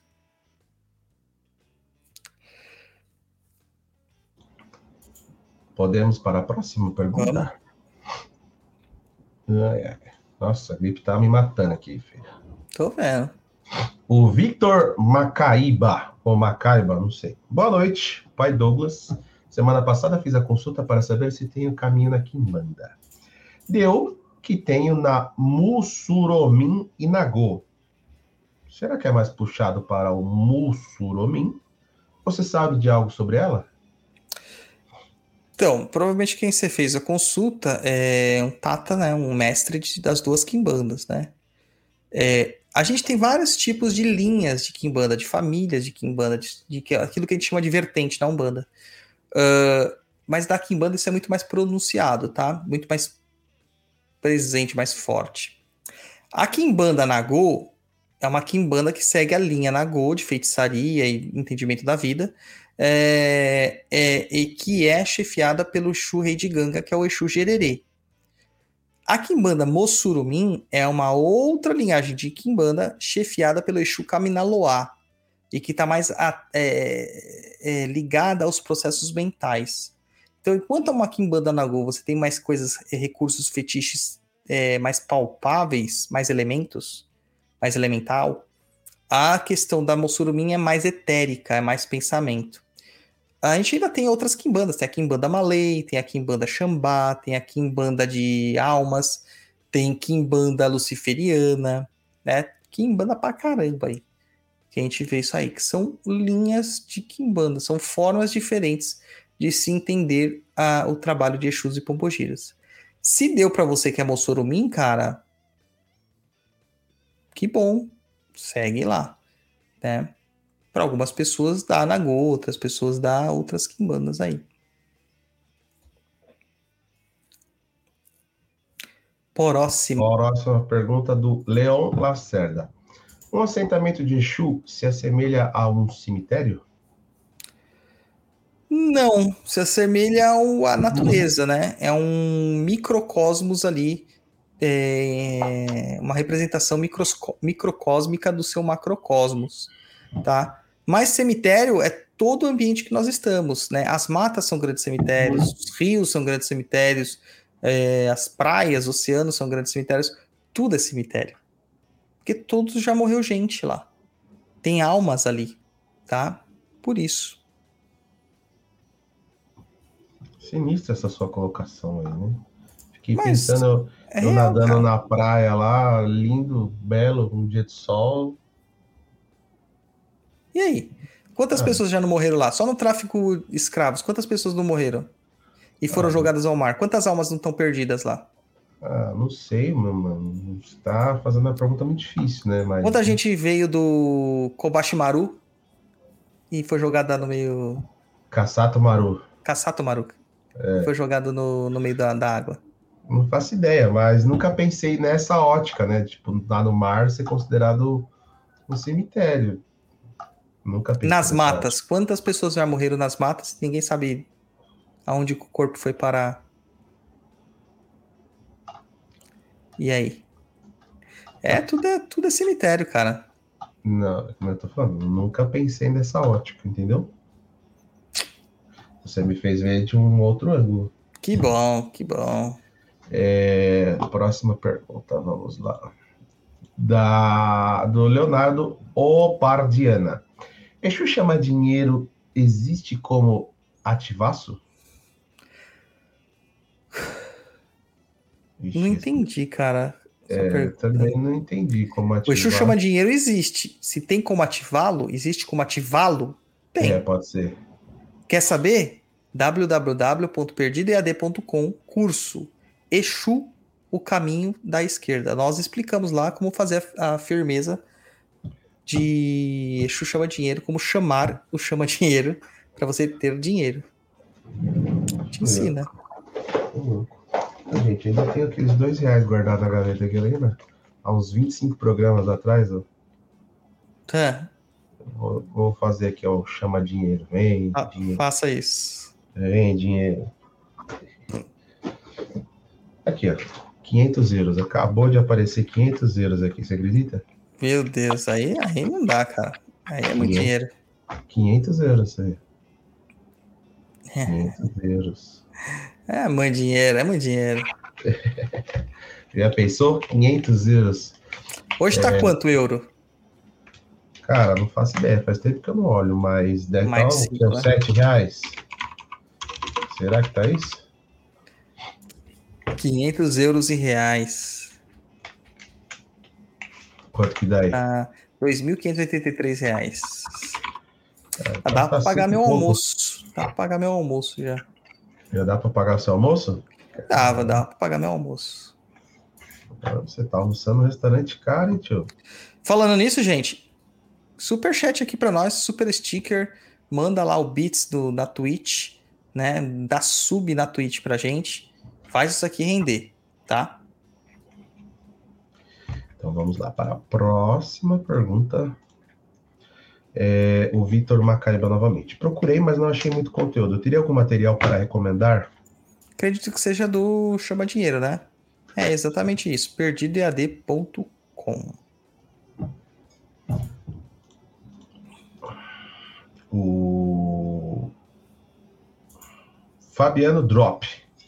A necessidade de pedir licença em toda esquina que eu passo ou é lenda? É lenda, brother. Se você fizesse isso, tem alma em todo canto. Em todo canto. Você só tem que pedir licença quando você vai fazer um trabalho no lugar. Pô, o coveiro que trabalha todo dia no, no cemitério, ele não tem que ficar pedindo licença, acendendo vela, fazendo um monte de ritual lá pra entrar no cemitério. Não. Né? Agora, se você for arriar um trabalho, aí você precisa sim. Aí você precisa. Imagina o, o piloto do, do metrô lá falando bom dia para todo mundo. Ô, dá licença, bom dia. É, bom dia. não. Isso é Lugar, lenda. Isso é lenda. Lenda urbana, lenda urbana. É, A Dione. Pai Dodô, gostei de perguntar sobre o vegetariano e o Exu e pensei sobre quem e não consome álcool por motivos de doença, não escolha devida. Sim. Tem que fazer essa mesma pergunta?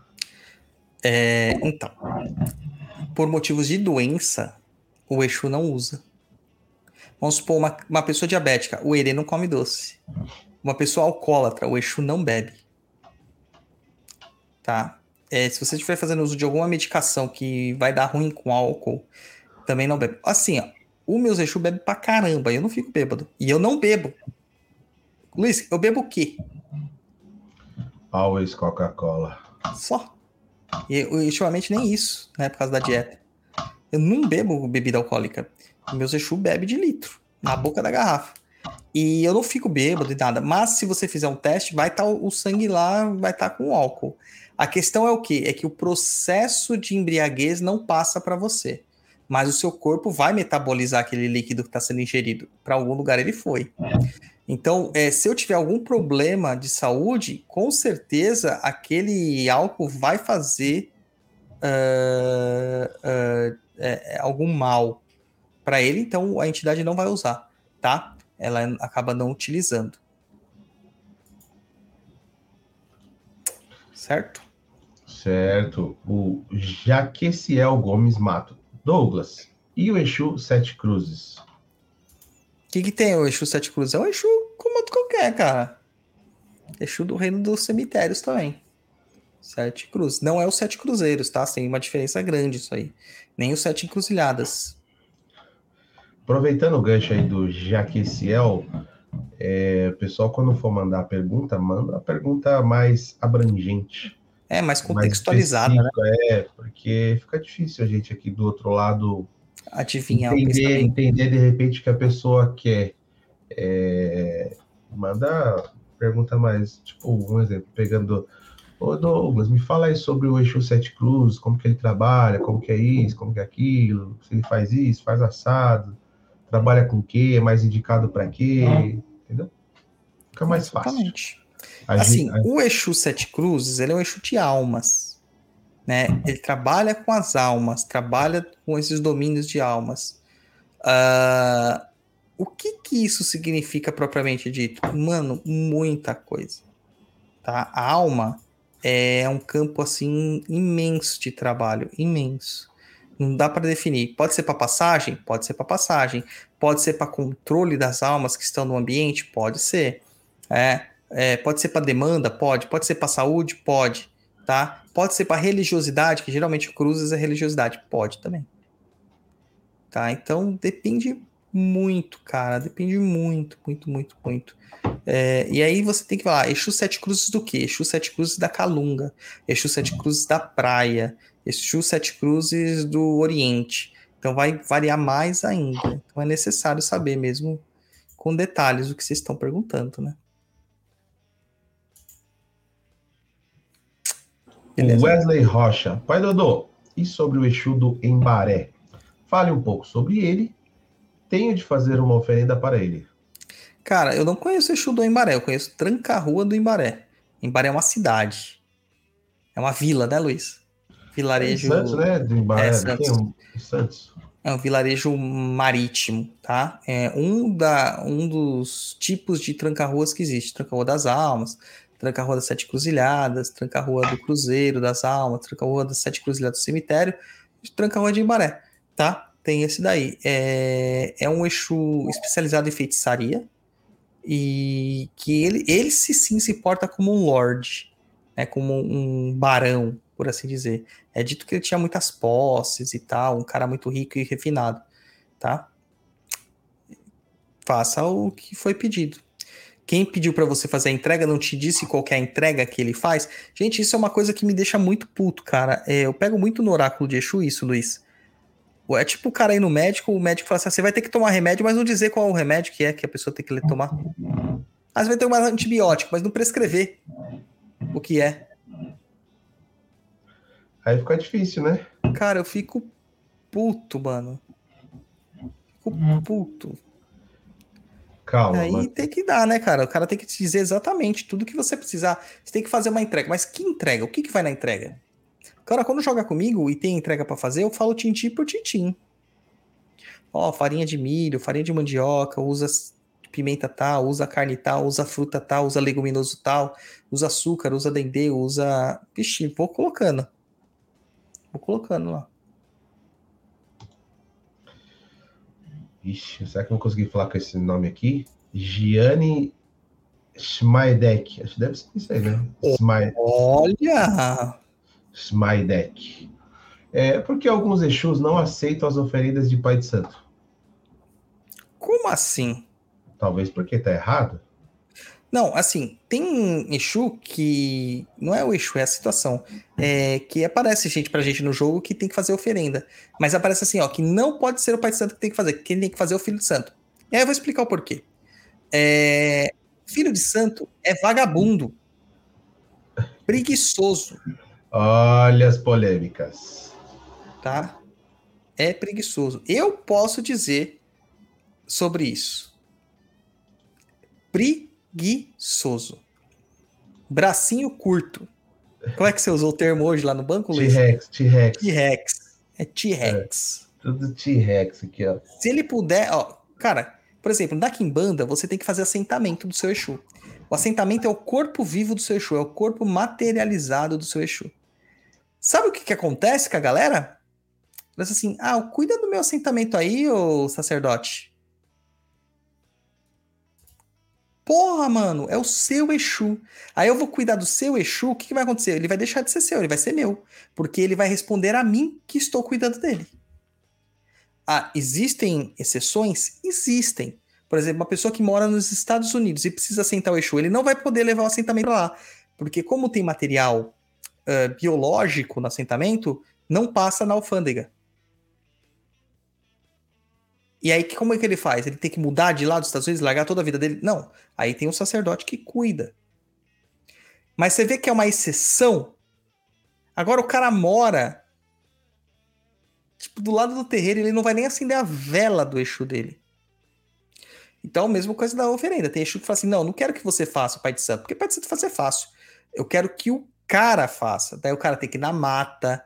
Gente, não é só riapada em casa, o cara tem que ir no cemitério. Ontem eu falei, eu tava na noite do cemitério, fazendo, entregando o ritual que a gente fez do chão de Jorge. Ou do Cova de. Entende? É. É por isso. É por isso.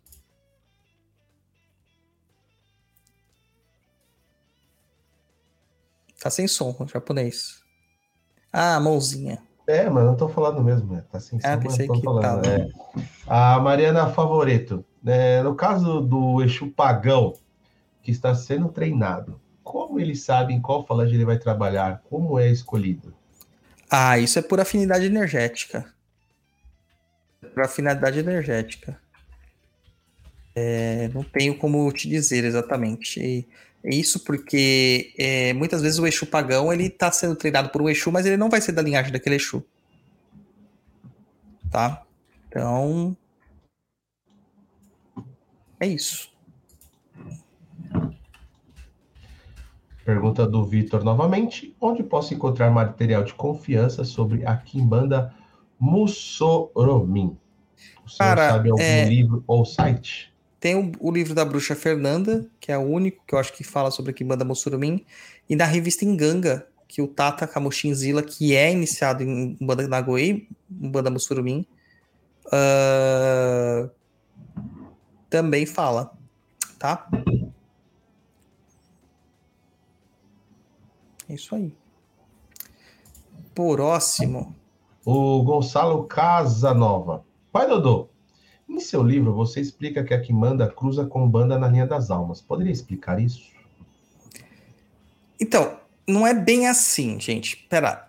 A Umbanda, ela, ela, ela vai ter um caminho para toda a espiritualidade. E a Kimbanda entra na Umbanda na sétima linha, que é a linha de almas. Onde entram também os eguns, os quiumbas, etc e tal. Porque lembra aquela história que a Kimbanda não renega nenhum espírito? Todos estão aptos a trabalhar? É isso. Então a linha, a sétima linha é a linha dos Exus e Pombogiras. É onde eles atuam. E isso é mais uma concepção nossa, né? Para nossa organização. Lá em cima, como o meu preto velho fala, é tudo junto e misturado. Ou lá embaixo, não sei aonde você quer achar que tá seus guias. É tudo junto e misturado. Vamos lá para a próxima pergunta do Fabiano Drop. Pai Dodô, o senhor Tiriri já te contou sua história de alguma vida? Já, né? Você já falou até em programa, já, né? É, ele conta é, fragmentos. Quem já contou mesmo foi o Rompimato. O Rompimato me Ah. contou tintim por tintim.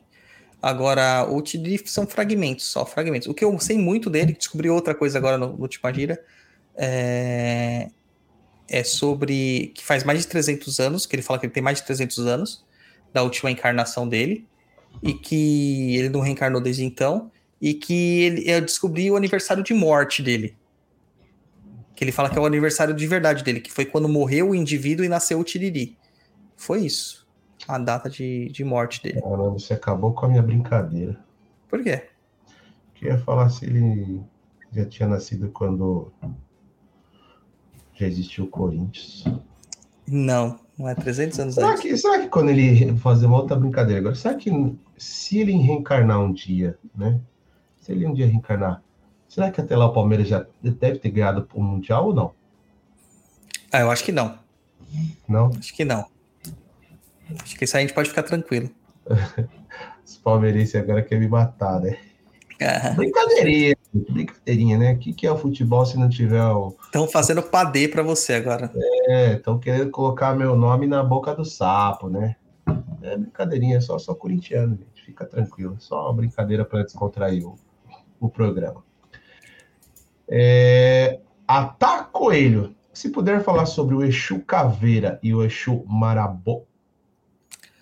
Olha, Exu Caveira é um submisso trabalhador da, da linha do senhor Tata Caveira, lá da linha dos Caveiras, dos linha do cemitério. A gente vai falar sobre eles em breve lá na Cova de Tiriri. A gente está fazendo uma série de artigos sobre os Exus. Já falamos dos Exus que estão na linha de Malay. Já falamos, estamos falando dos Exus das linhas das almas. E o próximo é a linha dos cemitérios. O Marabô a gente já falou lá. Então vai lá, instagram.com barra cova de tiriri, tem o texto lá falando sobre eles. Isso aí. Você falou de Palmeiras, tá ganhando de 3x1 da, na Libertadores. Palmeiras tá ganhando? 3x1. Putz, que bosta, hein, tio. E tá nas 19 minutos do segundo tempo. Vamos lá, Cristiane Gomes pergunta: Douglas, nossos guardiões e guardiãs nos acompanham só para trabalho com outras pessoas ou para atuar na nossa vida como direcionadores? Cristiane, primeiro, tira esse termo, guardião e guardiã. Tá? É compadre, comadre, Exu e Pombogira. É isso, tá? Não use esse termo, guardião e guardiões, é- nem eles gostam. É, eles estão para te ajudar. Em alguns casos, o te ajudar é ajudar ao próximo, tá? Para você aprender com isso, etc e tal, tá? Então, eles são direcionadores da sua vida. O Douglas tá 3x1, na verdade, viu? É, foi o 3x1 que eu falei. Tô metendo 3. 3x1 para o Palmeiras contra o Deportivo Tátira. A Renata Vicente. Boa noite. Gostaria de saber sobre o Exu do Lodo, porque é pouco raro nos terreiros. Então, é raro porque as pessoas associam com a imagem. Até isso tem questão estética, cara. Imagem de Exu que é feinha, a galera não curte. E o Exu do Lodo ele acaba sendo um desses Exus que se manifesta com o nome errado. Tá? O Exu do Lodo é um ótimo Exu para dos pântanos, né? De decomposição, de afastamento, de letargia. Cria letargia na vida das pessoas e também tira as pessoas da letargia tá? Decompõe algo para para nascer novamente, né? Fertiliza situações, tudo isso.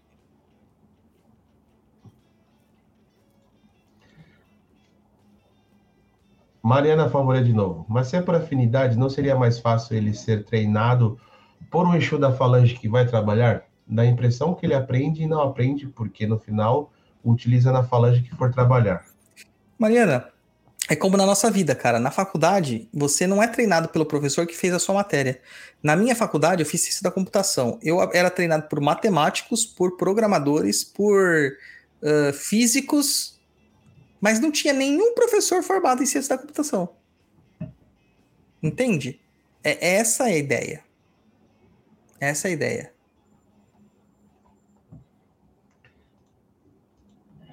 Próxima do da Cláudia Cláudia Folha. Douglas, qual a diferença do da mulambo do lixo e mulambo da lixeira?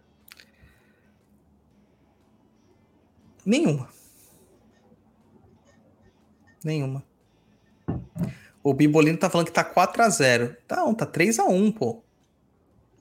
É, Então você tá vendo em outro canal, porque aqui na página do UOL tá 3x1. Ah, 4x1 agora. 4x1. Ah, 4x1. Mas não é 4x0, é 4x1. Ô, Bibolino. Pelo amor, hein? 4x1. É, eu vi- vi o Bibolino hoje, ele mais parece corintiano do que palmeirense, mano. Mal mano.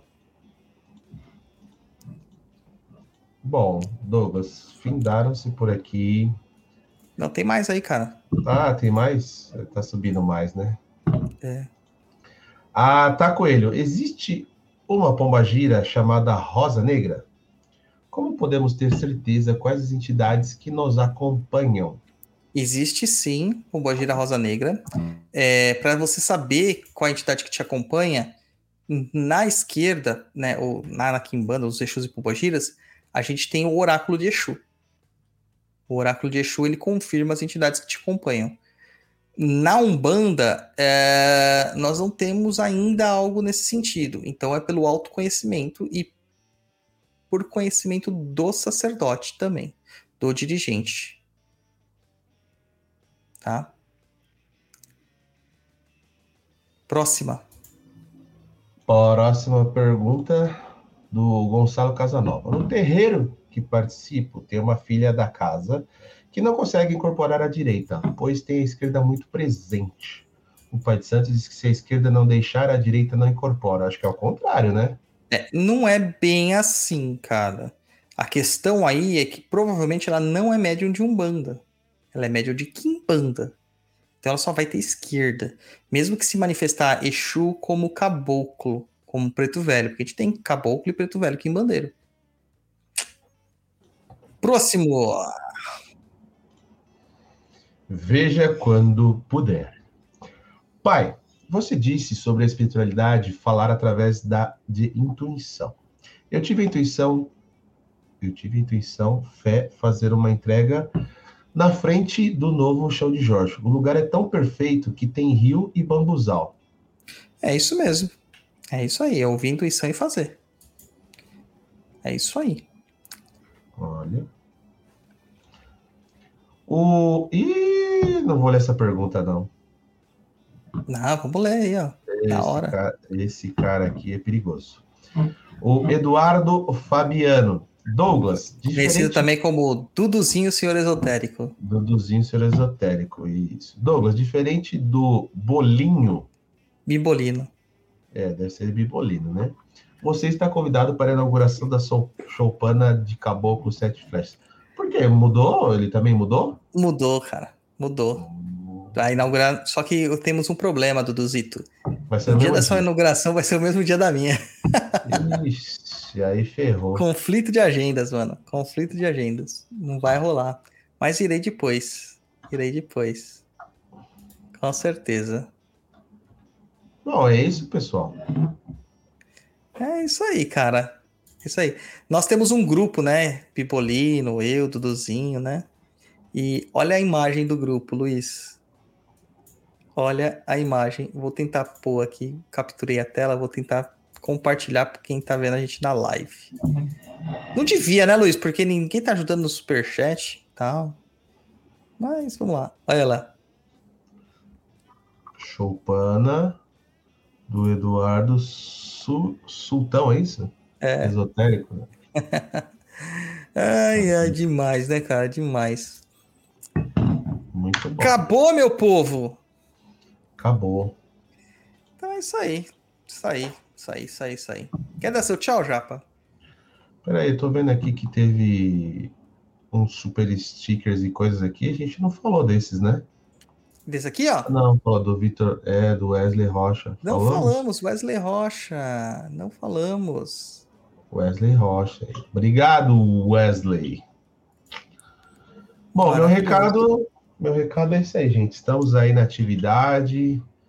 Se não segue a gente aí, siga a gente, compartilha nossos posts, nossos programas, ajuda essa, esse programa a crescer e chegar ao conhecimento a mais pessoas.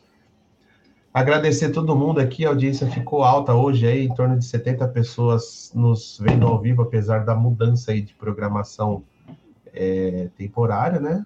Sim. Impressionado, 70 aí na média de 70 pessoas. Obrigado aí quem acompanhou ao vivo. Obrigado você que no outro momento aí vai ouvir nossas, nossos ensinamentos, perguntas e respostas aqui.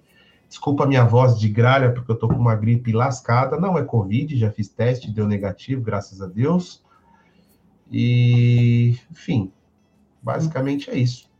Obrigado e agradecer também os, os nossos apoiadores, né? Que ajudam Com aí a certeza. gente manter esse programa no ar. E se alguém todos. quiser se tornar nosso apoiador japonês, o que, que ele tem que fazer? É fácil. Entra lá no site do Catarse, www.catarse.me barra Papo na Encruza. E a partir de cinco reais você já ajuda a gente a manter este programa aqui e já tem acesso lá na- no Umbral, que é o nosso grupo secreto lá dentro do Telegram, tá? Tem bastante coisa lá, Muita tem coisa. é, tem uma pasta exclusiva lá só de, de macumba, tem troca de experiência entre as pessoas.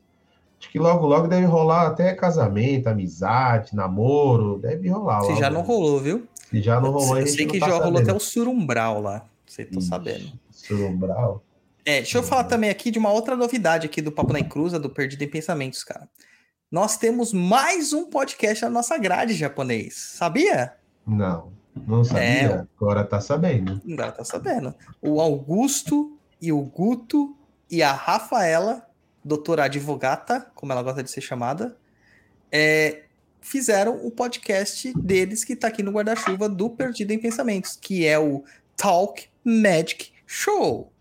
Que eles vão falar das experiências deles com a magia, como a visão de estudantes. E eu acho que é muito interessante para todo mundo que está aprendendo magia, que está trilhando esse caminho de neófito, de iniciante e tal, porque eles estão falando das angústias que eles passam, das dificuldades, das inseguranças e dos, do, do- daquilo que eles conseguiram também, né? De, de positivo com a magia, como mudou a mente deles.